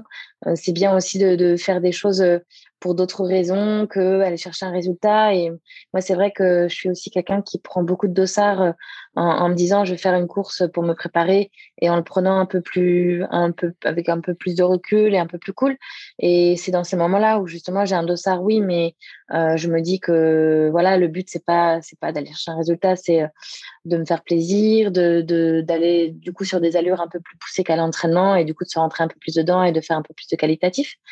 Mais c'est vrai que je trouve que faire des courses pour euh, partager, euh, profiter d'un balisage et d'une organisation, euh, c'est chouette aussi. on a la chance dans, dans notre pratique de, de, pouvoir le faire parce qu'il y a énormément de courses. Donc, donc voilà, pourquoi se priver Bon, après, c'est vrai que depuis, depuis quelques mois, c'est un peu plus compliqué, mais c'est aussi pour ça que de se, se, mettre des petits challenges en ce moment, ça, ça fait du bien. Ce que j'allais te demander, c'est est-ce que la pandémie, quand on est euh, sportif de, très haut niveau, ça peut être euh, pénalisant par rapport à une saison, par rapport aux objectifs peut-être du sponsor? Est-ce qu'ils vous mettent euh, peut-être des courses vraiment phares auxquelles tu dois absolument participer? Est-ce que ça t'a pénalisé cette période de, pandémie, de Covid, avec bah, pas de sortie de vélo, mais plutôt du home trainer? Toi qui aimes les grands espaces, est-ce que ça a été pénalisant? Oui, je pense que pour tout le monde, ça a été compliqué en tout début, euh, quand on, quand on s'est retrouvé euh, vraiment confiné, à pas du tout pouvoir sortir hein, il y a un an, euh, en mars, en mars 2020. là, on se retrouve, on se retrouve dans une situation où on est un peu démuni, on a l'habitude de sortir, on a l'habitude de il faut tout réorganiser. En fait, j'ai eu comme tout le monde cette période où tu, tu, tu te poses et tu dis bon, euh, de toute façon, euh, tu te fais le constat que c'est pour tout le monde pareil et t'as pas le choix. Donc, euh, tu, te dis c'est un peu comme une blessure. C'est un, c'est un moment donné, une période où tu vas faire un peu moins, mais c'est pas grave. tu, tu vas, tu vas essayer d'entretenir la forme entre guillemets. Là, t'es plus du tout dans une problématique de préparation physique, t'es plus dans une problématique d'entretien. Et puis, comme, comme ça durait, après, tu même plus carrément dans, dans, juste un équilibre et juste euh, je, je, je peux faire ce que je, ce que je peux parce que ça va me faire du bien à la tête. Après, quand il y a eu le, euh, l'autorisation du, du rayon, ben, tu vas, ça te fait du bien, mais tu, tu, tu ouais, t'es pas dans une phase de préparation. Et puis, effectivement, tu te dis, bon, on est tous dans le même cas, euh, c'est pas grave, ça va être quelques mois, ça va revenir. Donc, je pense que j'ai rapidement réussi à me remobiliser et, et à, justement essayer de trouver euh, des, des, solutions. Effectivement, l'homme trainer a pas mal chauffé euh, sur la terrasse à la maison. Euh, je faisais du renforcement. Tu tu t'organises et puis dès qu'on a pu faire notre petit notre, petit run dans, dans le rayon, on, le faisait. Et non, ça va. Franchement, moi, j'ai pas eu ce, ce, cette baisse de morale où où tu te dis oh là là comment je vais faire? J'ai réussi à à trouver du positif dans tout ça et, et à me dire que bah, c'était aussi peut-être pour du meilleur pour, euh, pour tout le monde hein, au final. Et ton sponsor, ASICS, par rapport à une programmation de, de saison, il vous impose euh, des courses qui vont être euh, au calendrier sur lequel ils veulent euh, bah, vous voir briller les uns et les autres Ou est-ce que tu as ta liberté quand même d'athlète et de dire, bon, là, non, pas celle-ci, mais plutôt euh, cette autre course-là parce que j'ai plus d'accroche avec les paysages, avec la, zone géographique, qu'elle soit en France, en Europe ou à travers le monde? Non, on a beaucoup de liberté. Franchement, on, est chanceux, on n'a pas à se plaindre, on est, on est quand même très libre de nos planifications. Après, naturellement, moi, j'aime, euh, j'aime varier, c'est-à-dire aller, j'aime la confrontation aussi, donc aller sur des courses euh, qui sont populaires, comme euh, comme Balutembe, comme la Saint-Élion, des courses, des, des, belles classiques françaises. Hein. C'est vrai que moi, c'est des courses qui me qui me font envie. Parallèlement à ça, j'aime bien aussi faire des des courses où il y a moins de monde, où tu vas peut-être te mettre un peu moins de pression et et pas te dire voilà, il faut que j'achète un résultat. Et du coup peut-être te rentrer un peu moins dedans. Donc, euh, euh, en fait, ce qui se passe, c'est qu'on fait une, on en parle avec nos, nos, responsables, on parle de nos planifications et puis euh, et on en discute ensemble. Mais euh, il s'est jamais trouvé que, que mon planning ne, ne corresponde pas. Voilà, j'ai fait les championnats de France depuis depuis que je fais des trails, je fais les championnats de France de, de très long. J'adore. c'est s'il y a du niveau, il y a, y a voilà, c'est chouette aussi. Il faut faut faut pas faut pas fuir la concurrence. Et même si, même si c'est cool aussi de faire des courses où il y a un peu moins de niveau, c'est bien, c'est des choses, des choses qu'on aime faire, se confronter. Donc, donc voilà. Et puis, et après, oui, on a, on a parfois des propositions de courses comme la Patagonie, par exemple. C'était une course qui avait été proposée par, par ASICS avec, avec cette opportunité d'aller rencontrer les équipes de développement à Kobe. le, le Fuji aussi, le Mont Fuji, ça a été proposé par ASICS parce que derrière, on a, on, est, on a fait des images, on est parti, c'est aussi, c'est j'ai dit deux fois le, Fuji, je crois bien. Enfin, la Patagonie et le Fuji, c'était deux courses qui nous, ouais, voilà, qui ont été proposées par la marque. Et enfin, après, comment, comment refuser euh, ce genre de, de voyage C'est au contraire, hein, tu te dis, ah ouais, c'est cool, tu, tu vas pas reculons. Donc, euh, ça peut arriver qu'on qu'on fasse des choses imposées, mais euh, et puis je dis imposé, mais je pense que ce serait pas imposé. C'est si, si on n'a pas envie d'y aller, on n'y va pas. Mais euh, dans tous les cas, c'est pas des choses que tu peux refuser parce que ça fait toujours, ça t'a toujours des étoiles dans les yeux quand, on te le propose en fait. Alors après cette euh, période, on va dire, de, préparation à la Réunion, tu as accroché enfin un dossard donc au Cap Vert. cette course-là, comment tu l'as abordée? Tu te sentais prête après ces, ces, quelques semaines passées à la, à la Réunion? Oui, franchement, j'ai eu la chance euh, en début d'année de, vraiment bien me préparer. Euh, à La Réunion, c'est l'été, hein, janvier, février, mars. Il fait très chaud. Euh, tu, tu mets jamais de, veste, tu mets jamais de pantalon, tu es toujours en tongue. tu as envie d'être tout le temps dehors. Et c'est vrai que j'arrivais sur l'île, donc j'ai découvert, j'avais toujours envie d'aller me faire des sorties. Et du coup, me préparer, ça n'a jamais été euh, une contrainte, d'ailleurs, je, je, peux même pas dire que je parle de préparation parce que je me suis pas vraiment imposé un plan d'entraînement. D'ailleurs, euh, jusqu'à une semaine avant la course, on n'était pas sûr qu'elle ait lieu. Euh, L'organisateur a, vraiment euh, été fort pour réussir à, tout malgré tout organiser, maintenir l'événement. J'avais du mal à y croire jusqu'à ce que ce qu'il me dit c'est bon, on a les billets d'avion, on a les autorisations, le maire de San Antao qui qui nous qui, qui nous accueille, etc. Mais pour tous, pour tous, on avait du mal à y croire tellement toutes les courses s'annulaient, tellement euh, tu te prépares et puis finalement ça, ça tu te retrouves à, à devoir à devoir décaler. Donc je me suis préparée de manière avec du plaisir et de manière assez naturelle, c'est-à-dire des belles sorties montagne, des belles sorties vélo. Et, euh, et j'ai quand même réussi à intégrer un, un petit bloc euh, de préparation de, de trois jours euh, où j'ai essayé de faire euh, la distance du, du trek euh, du Cap Vert sur trois jours avec le dénivelé. Donc, donc ouais, je suis partie confiante en me disant, ben, si ça se passe pas bien, euh, tant pis, mais au moins, euh, tu auras, fait tout, ce que tu peux pour, pour euh, prendre du plaisir et, au moins aller au bout de l'aventure. Et puis, euh, quand, quand, quand tu es préparé et quand tu pars euh, confiance, tout, tout se passe mieux. En général, tu n'es pas stressé, tu prends le départ, tu, tu te dis ça va, ça va, ça va aller. Et voilà, donc ouais, j'ai pris le départ plutôt confiante en me disant que les jambes étaient prêtes. La tête avait très, très, très envie, forcément. Donc, tu, tu, tu, vas, tu vas courir sur une île que tu connais pas, dans des paysages incroyables. Euh, tu sais que tu vas prendre du plaisir. Donc, euh, donc ouais, c'était, c'était vraiment une très très belle aventure. Même si sur certaines photos que tu as postées récemment, on voit ton inquiétude par rapport à la gestion du, du GPS. Ça avait l'air de te, de te soucier un petit peu. Vous étiez en autonomie totale. Il n'y avait pas de, un grand balisage. Non. Alors, il y avait deux points qui me faisaient un peu peur sur cette course. La première, c'est effectivement l'autonavigation. C'est une course qui n'est pas balisée. En fait, l'organisation te, donne un, GPS un GPS poignet que tu, as tout le long de la course avec différents checkpoints, différents CP. Donc, il y a des manips à faire. On a été formé la veille de la course. Donc déjà, quand j'ai fait la formation, j'ai vu que ça allait être compliqué. euh, et, et, effectivement, donc tu te diriges en fait avec ce, petit, GPS que tu as au poignet. Euh, sur le moment, tu bon, tu dis je suis pas plus bête que la moyenne, je devrais à peu près m'en sortir.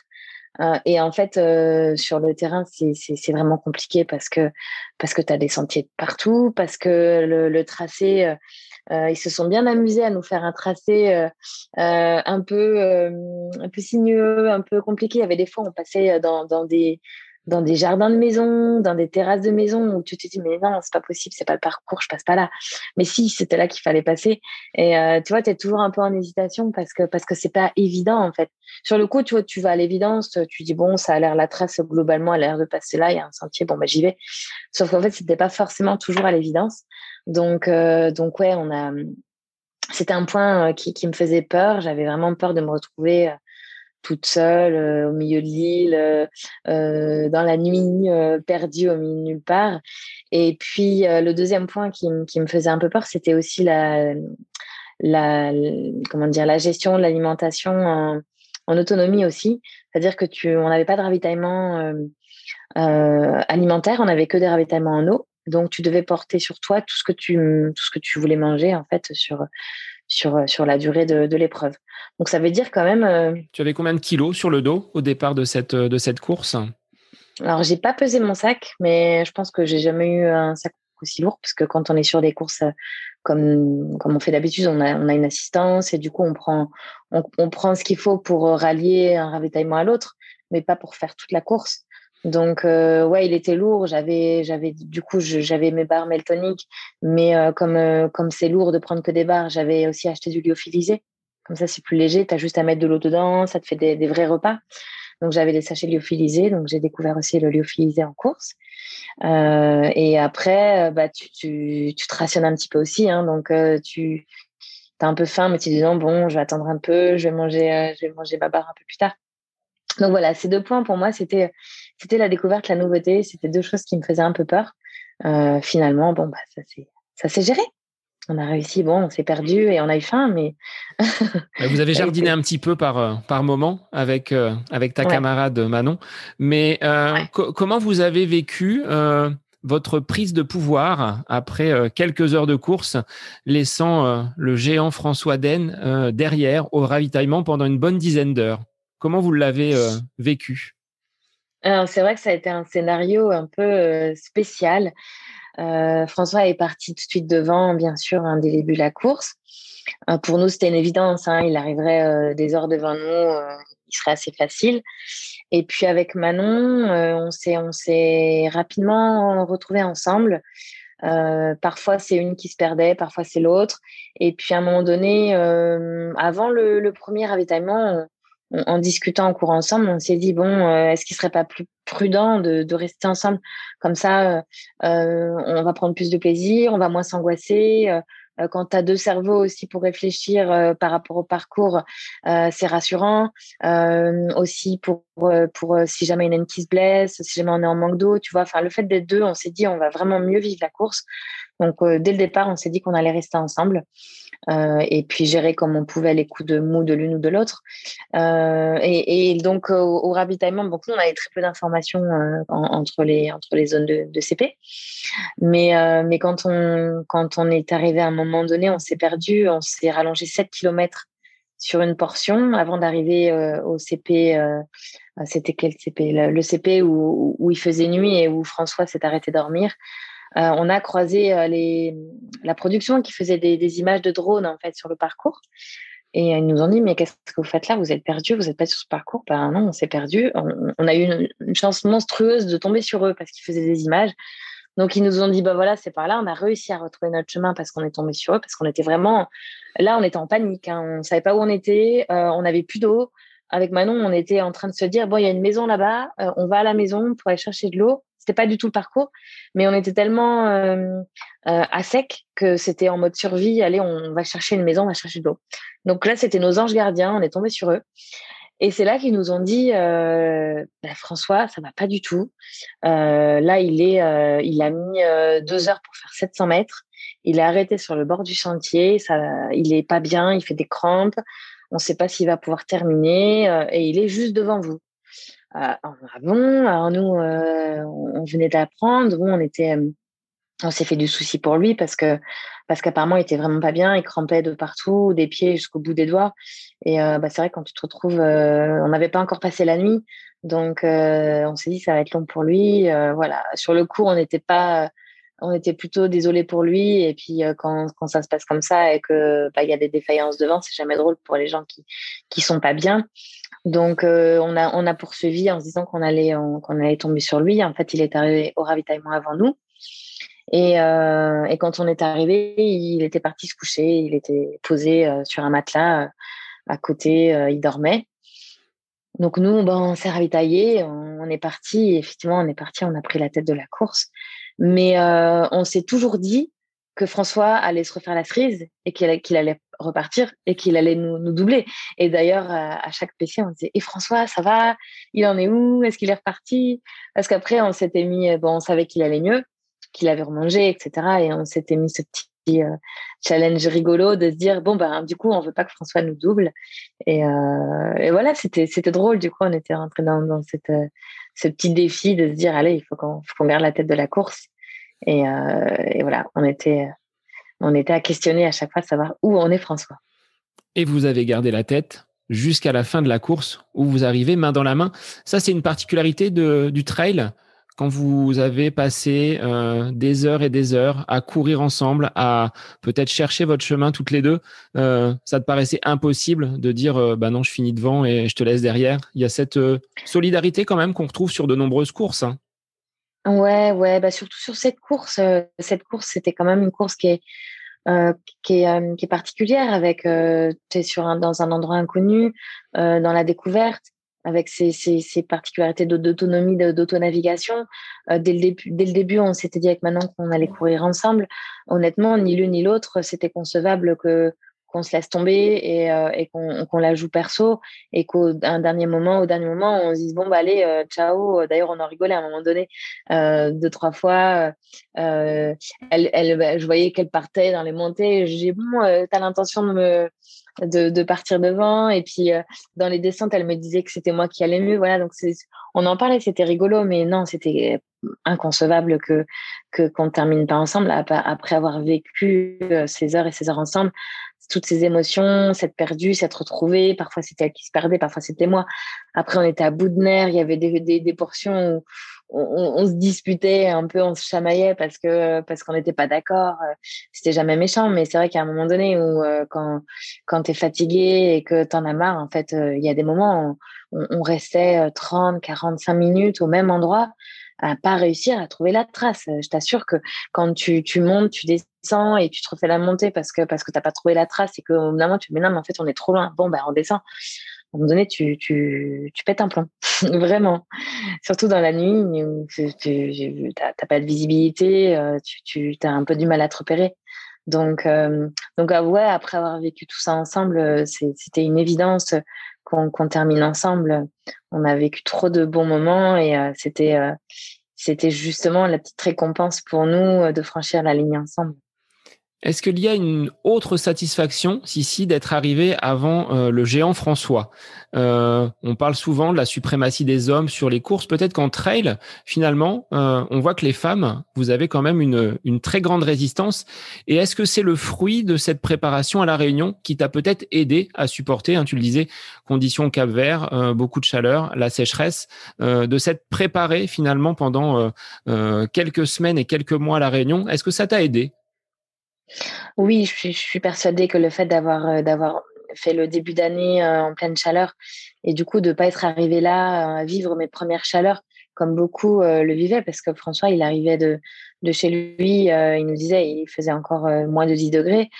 Forcément pour le corps c'est un choc thermique c'est compliqué donc oui, moi j'avais effectivement euh, cet avantage d'avoir euh, pu euh, m'adapter au climat. Alors après, c'est pas du tout le même climat hein, parce que à la Réunion, a une chaleur humide, tu transpires énormément. c'est vraiment très très très humide. Alors qu'au Cap Vert, c'est frappant ce, le côté sec, très aride et en fait même au niveau de la respiration, au niveau de la gorge, tu as la gorge très très sèche. C'est la sensation de chaleur n'est pas du tout la même.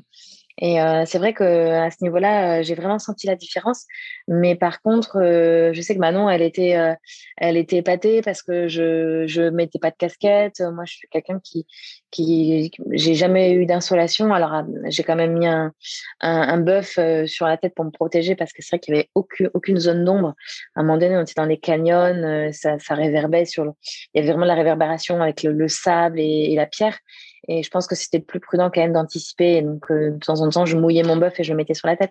Mais, euh, mais j'aime pas, j'aime pas porter des lunettes de soleil. J'aime pas mettre de l'écran solaire. J'aime pas. Donc, euh, c'est vrai que le fait d'avoir préparé mon corps à tout ça, évidemment, ça a été un, un avantage. Et après, des, des défaillances comme m'ont connu François, il y en a eu pas mal d'autres participants. il, y a eu, il y a eu quelques abandons. Euh, il faut quand même noter qu'il y en a quand même 10 qui n'ont pas réussi à passer le premier CP parce qu'ils se sont perdus. Et entre le départ et le premier CP, ils n'ont pas réussi à trouver la trace. Donc, je crois qu'ils ont dû passer 10 heures euh, de longues heures, en fait, pour faire, pour faire même pas 12 km, quoi. Donc tes craintes sur la navigation et sur l'utilisation de ce GPS en totale autonomie, euh, ça t'a quand même euh, bien réussi finalement. Pas de, pas trop de complications. Le fait d'être à deux, peut-être, ce que tu disais, hein, ça, ça a aidé? Ouais. Oui, c'est sûr, ça a aidé le fait d'être à deux. Euh, mais après, ça me rassure surtout sur le fait qu'on n'était pas les seuls et que c'était pas nous. C'était vraiment que le parcours était était pas évident, que la trace était était un, un poil tordu. Ça, c'est un message pour le pour le celui qui nous l'a tracé, euh, euh, Théo, euh, on était accompagné d'un guide surtout le long de la semaine, un, super guide qui, je pense, a bien dû s'amuser en faisant le, tracé. Et d'ailleurs, sur les fins de, sur la fin de, des parcours, les, gens étaient tellement en, en, détresse qu'on avait en fait un numéro de secours. On pouvait appeler quand vraiment on avait un problème. Et je pense que tout le monde, une fois pendant la course, a fait ce numéro en disant je suis perdue, aidez-moi. Et donc, dans ces cas-là, c'était Théo, la personne qui, est le guide, qui nous a accompagnés et qui a fait le tracé, qui nous remettait sur le droit chemin, qui nous aiguillait. Et il était impressionnant. Il, connaissait tout. Tu lui disais, il regardait où on était. Il disait, donc là, à côté de toi, tu as euh, une chaumière à ta droite, tu as un palmier à ta gauche. Donc là, il va falloir que tu.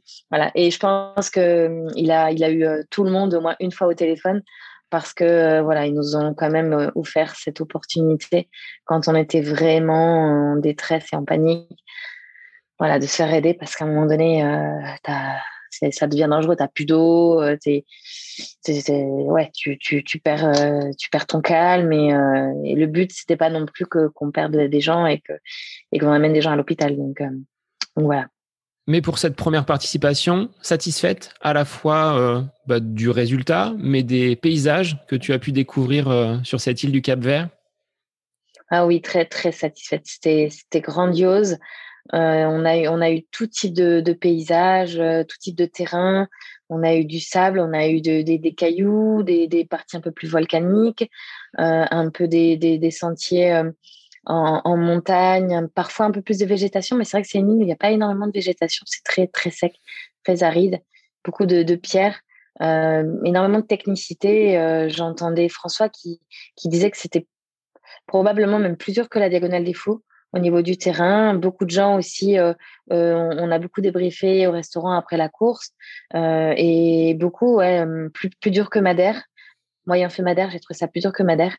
Donc, euh, donc c'est très bien euh, pour euh, pour lancer l'année. Et puis c'est très bien en disant que on en a fait une grosse, une dure avant la, avant la, la, réunion, hein, parce que c'est vrai que se lancer sur une course comme à la Diagonale des Fous sans avoir fait de course avant, tu peux tu peux manquer de confiance en toi, tu peux voilà, c'est bien d'avoir repris un dossard pour retrouver ses sensations, retrouver tous ces moments où voilà où tu vas te retrouver dans des situations un peu difficiles. Euh, donc euh, clairement très très satisfaite euh, et très très contente d'avoir vécu tout ça avec les participants. plus qu'une course, c'était vraiment un voyage et une aventure parce que autour de la course mardi, mercredi, on a vécu des moments forts après. L'organisation nous a ramenés sur les, les lieux où on est passé de nuit pour qu'on puisse en fait euh, voir les paysages qu'on a traversés. On n'avait rien vu et on s'est dit ouais quand même c'est quand même bien qu'ils nous ramènent parce qu'on aurait raté euh, des, des, sacrés des sacrés paysages. et puis voilà, on a vécu aussi des bons moments. On a, on a visité des, on est allé sur des, sur des super points de vue. Et voilà, il y a un partage général, une convivialité, ça c'est devenu familial sur, sur l'ensemble de la semaine. Qui, qui font que tu tu vas pas tu, tu prends pas un dossard. Tu tu vas passer des vacances sportives avec un dossard à l'intérieur. C'est un peu ça. Donc ouais non l'organisation a vraiment réussi à, à, faire un chouette truc. Et les quatre verdiens sont sont adorables plein de plein d'énergie plein de bonnes vibrations. Ils étaient tellement contents qu'on débarque parce que ça faisait un an qu'ils avaient vu personne, aucun touriste.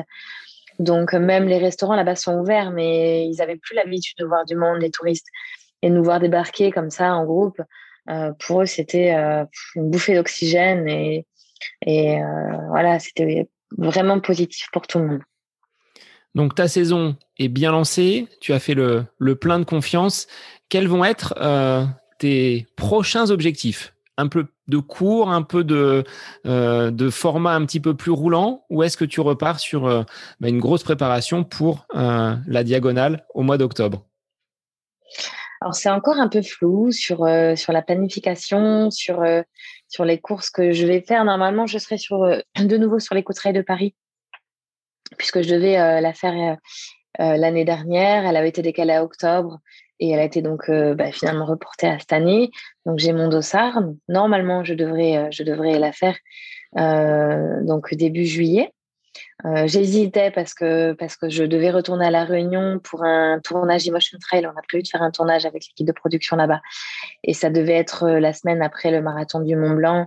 donc finalement, le marathon du Mont Blanc est décalé, tout est décalé. Donc possible qu'on parte que que plus tard en juillet. Donc, euh, je me dis refaire, euh, refaire. Bon, c'est une course qui me tient à cœur, c'est une course que j'apprécie. Euh, refaire une course avec qui se court vite, un peu moins technique, ça peut être intéressant dans la préparation. Donc, je pense retourner à, Paris en juillet. Après, il y a des chances que je reste sur sur la Réunion août, septembre, sachant que j'imagine que les courses vont reprendre aussi là-bas. Donc, il est possible que je me prenne des dossards sur l'île en fonction des courses qui auront lieu. Pour l'instant, c'est un peu l'inconnu pour moi. Je ne connais pas trop les noms des courses, mais j'ai eu la chance de rencontrer euh, des, personnes euh, dans le milieu du trail là-bas et, donc, euh, des, groupes de, trailers, des groupes d'entraînement qui pourront me m'aiguiller pour faire le bon choix. Et ensuite, en septembre, on on a un beau projet avec Iron et Gore-Tex en Corse, euh, donc de, de traverser sur plusieurs étapes euh, en équipe. Donc ça, ça va me faire aussi un bon dernier bloc euh, avant avant la, réunion. Et après, voilà, j'ai pas trop envie de me disperser cette année. J'ai vraiment envie de d'essayer de, prendre du plaisir sur cette course et de me dire que je me suis donné les moyens de, de, de, la réussir, enfin en tout cas me donner moyen de la réussir à mon niveau. Donc donc voilà, je, sais que c'est une course exigeante. Euh, on m'a beaucoup dit qu'il fallait pas trop se disperser euh, et qu'il fallait arriver avec de la fraîcheur. Donc euh, bah, ça tombe bien parce qu'il n'y a pas non plus énormément de courses qui auront lieu. Donc je me dis voilà, c'est l'année où tu peux justement peut-être te dire que tu vas arriver avec de la fraîcheur. Et voilà, j'espère juste que la course aura lieu normalement, j'ai envie de dire, avec son ambiance habituelle parce que euh, faire une euh, diagonale des fous euh, sans les spectateurs qui sont à fond, sans l'île qui vit et qui vibre pour, au, rythme des foules et des coureurs, ça sera pas la même. Donc moi c'est vrai que j'ai envie de vivre la vraie diagonale des fous. Donc j'espère qu'il y aura pas trop de restrictions en octobre et que voilà on aura on aura cette ambiance du départ, cette ambiance de l'arrivée, ces, ces ravitaux plein plein de, de, danse, de chants et de, bonne humeur qui, je pense, euh, font que cette course, elle est euh, juste à part et juste hors norme et, euh, et tu, tu dois avoir envie d'y revenir, quoi. Alors sur le côté dispersion justement, euh, quand tu sors d'un ultra, euh, quel qu'il soit, tu en as connu plusieurs, comment tu fais pour te retaper rapidement euh, sur le plan alimentaire, sur le plan du sommeil? Certains pensent que tu es un robot. Est-ce que tu es un cyborg qui peut courir, courir, courir sans jamais s'arrêter. Euh, où est-ce que tu as voilà des, petites astuces, que ce soit sur l'alimentation, sur euh, la, la complémentation. Euh, tu es sponsorisé par Meltonic. Est-ce que tu trouves des bienfaits justement dans ces dans ces produits? Et si tu peux donner quelques tuyaux à nos à nos auditeurs. Alors oui, Meltonic, effectivement, m'accompagne cette année. je suis très satisfaite des, des, barres. Moi, c'est vrai que je suis pas trop gel à la base. Je n'utilise pas du tout de gel. Par contre, sur, les, sur les trails, en général, je suis très barre. Après, j'ai tendance à prendre aussi un peu ce qu'il y a sur les tables de ravitaillement, des fruits secs, des choses comme ça, du fromage. J'aime bien J'aime bien les choses un peu salées et puis euh, l'alimentation un peu basique, mais c'est vrai que les, les barres Isonstar sont très bonnes. Il y a des barres avec des graines, euh, graines de courge, euh, graines de lin, euh, qui sont très nutritives. Donc, euh, j'en suis très satisfaite. Et puis après, j'utilise beaucoup la boisson, euh, la boisson d'effort, l'hydratation. Donc, Meltonic, c'est plus tourné vers le miel. donc, elle est, elle est pas trop sucrée. Et du coup, ça passe très bien. T'as pas, t'as pas cet écœurement que tu peux avoir sur, parfois sur le long. Euh, après, euh, c'est vrai que c'est super important euh, sur des courses ultra de se forcer. C'est pas toujours facile. Je sais qu'il y a des gens qui qui ont du mal au bout d'un moment euh, à, à s'alimenter, qui ont ressenti l'écœurement, euh, ça passe plus trop. Mais euh, c'est important de d'essayer, en tout cas, de s'alimenter régulièrement. Manon en parlait quand on a couru ensemble.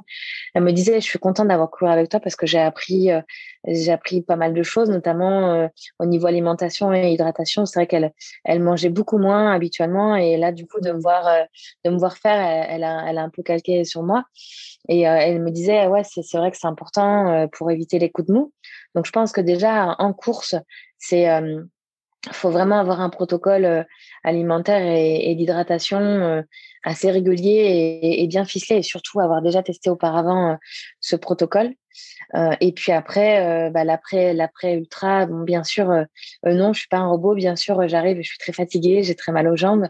après, je me suis rendu compte aussi que le corps est très bien fait, il apprend beaucoup, et les douleurs que j'avais, qui duraient parfois des jours après les ultras au début, quand j'ai commencé, sont beaucoup moins importantes. Je récupère beaucoup plus vite.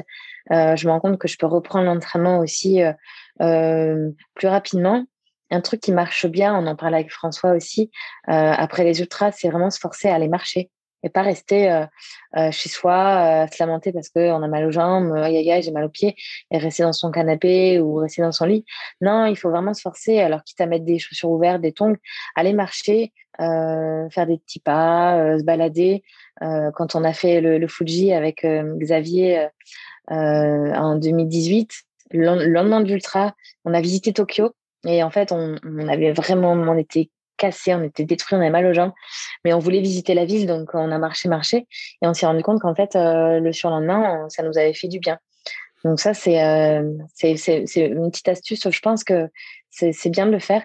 Et puis après, bien sûr, euh, bah, dès qu'on arrive, il faut euh, se restaurer les stocks hein, énergétiques, donc bien s'alimenter, des fruits, des légumes, des tout ce qui on, dit souvent faire euh, manger tout ce qui fait envie euh, en général on a envie de choses salées. On a envie euh, là avec Manon à l'arrivée on s'est fait un gros petit déjeuner parce qu'on a la chance d'être arrivé à 8h30 du matin on avait tellement envie d'un bon petit déjeuner. On a mangé des œufs du fromage du jambon des fruits. Voilà c'est hyper important dès en fait de, de, recharger. Le corps a vraiment besoin de tout ça. Euh, se réhydrater aussi, hein, donc euh, boire de l'eau, bon, bien sûr, une petite bière, ça fait du bien hein, de temps en temps. On ne s'est pas privé. Euh, et puis le sommeil, c'est vrai que là, pour le coup, moi, j'ai eu du mal à, à me recaler. le sommeil, il y a eu le voyage derrière, il y a eu le changement, changement d'heure, et puis c'est vrai qu'on a, on a un peu profité des soirées aussi. Mais ouais, le, sommeil, je pense, qui est, qui est important aussi pour retrouver un rythme et, et récupérer. Et, euh, et après, il faut vraiment euh, faire à la sensation. Hein. Moi, je sais que les reprises se sont toujours faites un peu différemment. Euh, je me dis toujours, en fait, quand, quand l'envie, quand la tête a envie, quand le corps a envie, quand tu, dis Ah, mais là, j'ai envie d'échausser les, les, chaussures et de reprendre, ça veut dire que le corps est prêt. Quand, quand tu es fatigué, tu, te dis Ça va me coûter de mettre les baskets, de retourner sur les sentiers, il faut pas y aller. Il n'y a pas, a pas d'urgence. Hein. Quand tu fais un ultra, tu peux rester 15 jours sans rien faire. tu vas pas perdre au niveau, au niveau forme physique. Mais, mais après, tu peux avoir envie, voilà, de refaire du vélo, de, de refaire une activité, puis ça fait du bien. Mais voilà, faut, faut, selon moi, c'est bien de faire à la sensation, ne pas brusquer, et puis de, de faire aussi en fonction des douleurs. Euh, faire attention quand il y a encore trop de douleur, c'est-à-dire que le corps est, est pas réparé et qu'il faut attendre encore un petit peu. Alors, on va prendre note de tous ces conseils ici. Au niveau euh, médiatique, tu es euh, donc quelqu'un qui est très présente euh, sur les réseaux sociaux. Est-ce que c'est pour toi quelque chose qui te nourrit de partager, d'échanger avec les autres Certains iront même jusqu'à dire que tu es peut-être plus médiatique que performante. Est-ce que tu le partages, cet avis-là? Euh, écoute, c'est pas quelque chose que je calcule. Euh, moi, j'ai toujours aimé euh, le partage. J'ai dès que dès que Facebook a, été créé, je me suis j'ai eu un compte. Je trouvais ça drôle avec les copains, tout ça et et en fait, effectivement, quand, quand tu es un peu médiatisé, quand tu commences à avoir des, quelques résultats, des sponsors, la notoriété, elle, vient euh, sans, sans, que tu la calcules et sans que tu fasses rien en fait. Mais moi, j'ai rien changé à ma manière de communiquer. J'ai toujours aimé le partage. Euh, j'ai toujours aimé euh, rigoler. Euh, j'ai toujours aimé ne pas me prendre la tête, ne pas me prendre au sérieux. J'ai toujours aimé les choses un peu décalées. et, et j'ai toujours communiqué dans ce sens-là. Et c'est vrai que depuis que j'ai la chance de, de, faire ces voyages avec l'émission, avec Emotion Trail, ou même grâce à, à, des courses que j'ai pu faire, je me dis toujours que ben, c'est chouette de pouvoir permettre aux gens qui n'ont pas la chance de voyager, de leur montrer en fait euh, bah, comment c'est à l'extérieur, euh, peut-être aussi de leur donner envie de, de venir euh, découvrir à leur tour. Et puis, euh, et voilà. Et puis c'est vrai qu'après il y a des gens qui qui, qui réagissent positivement, donc ça aussi ça m'incite à continuer à le faire. Et euh, et voilà, moi c'est quelque chose que j'aime faire naturellement. Et tant mieux euh, tant mieux si ça plaît, tant mieux si ça peut euh, faire voyager les gens. Voilà. Après c'est vrai que les réseaux sociaux c'est un peu à double tranchant. Il y a il y a beaucoup de positifs, il y a du du négatif. Il faut faire le tri. Je pense qu'il faut se détacher de de, certaines mauvaises langues. Je, vois sur certains comptes des certaines réactions, mais voilà, je conçois que qu'on puisse parfois être un peu aigri parce que bah, quand quand euh, à la Réunion, nous on était complètement déconfinés, tous les restaurants étaient ouverts et puis en, en, métropole, tout le monde était enfermé chez soi. Ça peut être un peu euh, frustrant de voir que certains profitent alors que toi tu es enfermé chez toi. Mais je me dis toujours que bah, ces gens-là, euh, ben s'ils sont pas contents, ils, ils, viennent pas, ils s'abonnent pas. Et puis, mais mais on essaye toujours. Moi, je j'essaie toujours de dégager du positif et et euh, oui, euh, comme tout le monde, parfois j'ai des coups de mou, mais euh, je je suis pas du genre à, à m'étaler quand quand ça va pas. Et pour moi, en fait, les, les réseaux sociaux c'est un, un outil magnifique et merveilleux euh, parce que justement ça peut apporter de la joie, euh, du sourire, euh, du soleil et j'ai envie de les utiliser dans, dans ce sens-là et j'ai pas envie de les utiliser dans, dans, dans, le côté critique, dans le côté je vais me plaindre. voilà, j'ai vraiment c'est pas ma conception des choses, mais bien sûr que voilà moi aussi j'ai des moments où je suis pas de bonne humeur, j'ai des moments où où je vais moins bien, mais dans ces cas je préfère faire le dos rond et et, et attendre et puis et voilà, et après, euh, euh, ça, ça, passe vite et, euh, et j'ai plutôt envie de dégager du positif parce que je me dis que quand, quand tu vois du positif autour de toi, ça te, ça te, ça fait du bien en fait. Le, le sourire fait du bien. Mais c'est vrai que c'est ce qui se dégage de ton compte et de tout ce que tu peux euh, poster. Et quand j'ai annoncé justement ta, venue sur le podcast, ça a été un, déchaînement sur euh, les réponses et les, nombreuses questions. Donc, preuve que tu as euh, ce côté dynamique qui, plaît aux, différents abonnés et à ta, communauté. Est-ce que tu envisages dans les années à venir, une fois que la carrière de sportif sera terminée, un concours de chant type The Voice? Parce qu'on te voit chanter de façon très régulière. Tu le disais tout à l'heure, la musique, c'est vraiment quelque chose qui peut t'aider sur certaines courses quand, euh, quand il y a un coup de mou. Alors, euh, une carrière, si on te propose de, de faire une émission de ce genre non, non, pas du tout. Je chante très mal. Enfin, très mal. Je, je chantonne hein, quand tout le monde sous la douche. Je chantonne pour euh, parce que parce que j'aime bien j'aime bien euh, chanter même si je chante pas très bien. Mais non, mais la musique en fait, c'est vrai que c'est euh, tu vois, on parlait de, de, petites astuces quand des fois tu as moins envie ou quand des fois tu as une petite baisse de morale, moi, c'est assez radical. je mets la musique, des, des chansons. Je n'ai pas de répertoire vraiment. J'aime tout type de musique, les, les, chansons des années 80, les chansons modernes d'aujourd'hui, les chansons, la pop, les, les chansons françaises. J'aime un peu tout. Mais c'est vrai que ça me fait du bien, ça me fait énormément de bien. Euh, le rythme, le rythme donne envie de danser, le rythme est entraînant et autant en course que dans la vie de tous les jours, euh, euh, la musique elle est nécessaire à, mon bien-être aussi, comme comme le sport d'ailleurs. Et, et du coup, mais les, les deux, sport plus musique, c'est le combo feu d'artifice qui fait que je vais être, je vais être de super bonne humeur et je vais avoir envie de chanter. C'est pour ça que il arrive, il peut arriver de, de me voir faire des petites stories en chanson. en chanson. Donc, pas de disque prévu pour les, pour les prochaines années. Non, c'est pas au programme. À moins que je m'associe avec un chanteur qui, qui puisse me, me former et m'aider à, à, améliorer mes cordes vocales, mais je ne sais pas si c'est possible. Je ne sais pas si, si je sais pas s'il y a quelque chose qui est rattrapable à ce niveau-là. Le message est lancé en tout cas. Si euh, un artiste souhaite s'associer, voilà. Donc euh, dans les grands duos, on pourra peut-être te retrouver. Voilà. Bah, en tout cas, un grand merci Sissi pour ce long échange, euh, digne d'une sortie longue. Merci beaucoup à toi pour, euh, euh, bah, de, m'inviter à ton, podcast et puis également pour l'échange. C'est toujours un, plaisir de parler de notre passion. Donc, grand plaisir. Et puis un grand merci pour ta disponibilité parce que par échange de mails et ensuite par téléphone. Euh, ça s'est fait très facilement. Euh, moi qui pensais que les grands champions n'étaient pas forcément accessibles, ben tu en es euh, la preuve, c'est-à-dire que un petit coup de fil et ça et ça s'est fait assez facilement. Donc je te remercie de pouvoir livrer ton, témoignage aux auditeurs et peut-être de donner à certains l'envie de se lancer dans, dans le trail et peut-être pour d'autres dans l'ultra. Donc un grand merci à toi. Eh ben, je l'espère. Merci à toi, avec plaisir. Donc on suivra euh, bah, avec intérêt tes, performances sur la, diagonale future en te souhaitant donc une, une bonne fin de saison. C'est gentil, merci beaucoup. Je vais faire au mieux pour essayer de finir cette préparation et au moins aller au bout de ce chantier sur mes deux jambes et en chantant. bah, un grand merci à toi. Et pour les auditeurs, bah, je vous dis à la semaine prochaine pour un nouvel épisode du podcast À côté de mes pompes. Salut tout le monde